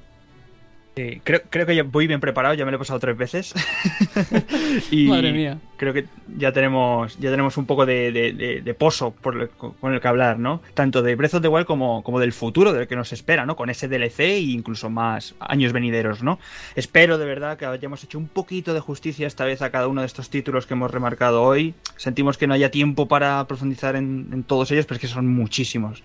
Y nada, espero que os haya gustado y la semana que viene ponemos broche final a a esta gran aventura, a este periplo. Eso, por todo lo alto. Y Juanjo, igual nos despedimos hasta la semana que viene con ese aliento, ¿no? De la libertad, ese Breath of the Wild. Sí, sí, ya llegan ganitas. Yo lo que quería decir es, agradecer a todo el mundo, ya no solo en este último programa, que en los comentarios, sino en todos los especiales que llevamos hechos de Zelda. Da mucho gusto ver cómo la gente comenta, todavía le dan me gusta, siguen escuchando los primeros audios se nota que, ha gustado y, lo demuestran. Y la verdad es que se siente uno gratificado de, ver cómo la gente pues, pues valora el trabajo y, nada, agradecimiento máximo a, todo el mundo por la acogida que estamos teniendo. Totalmente de acuerdo. Pues nada, con esto nos despedimos. Hasta la semana que viene. Espero que hayamos eh, defendido en la medida de lo posible tantos títulos. Yo sé que mucha gente nos va a decir, pero si es que de Awakening no habéis contado nada, o es que de los Oracles tampoco. Bueno, intentar rellenar esos huecos, vosotros si podéis, por favor, ponerlo en los comentarios, aquello que queréis resaltar que no hayamos podido, porque como lo vamos a leer la semana que viene, es una forma también de dar justicia a esos juegos, de defenderlos mejor y darle la posición que Así que nada, nos despedimos esta semana que viene, muchísimas gracias y nos vemos con ese Breath of the Wild. Así que nada, adiós. Chao, chao.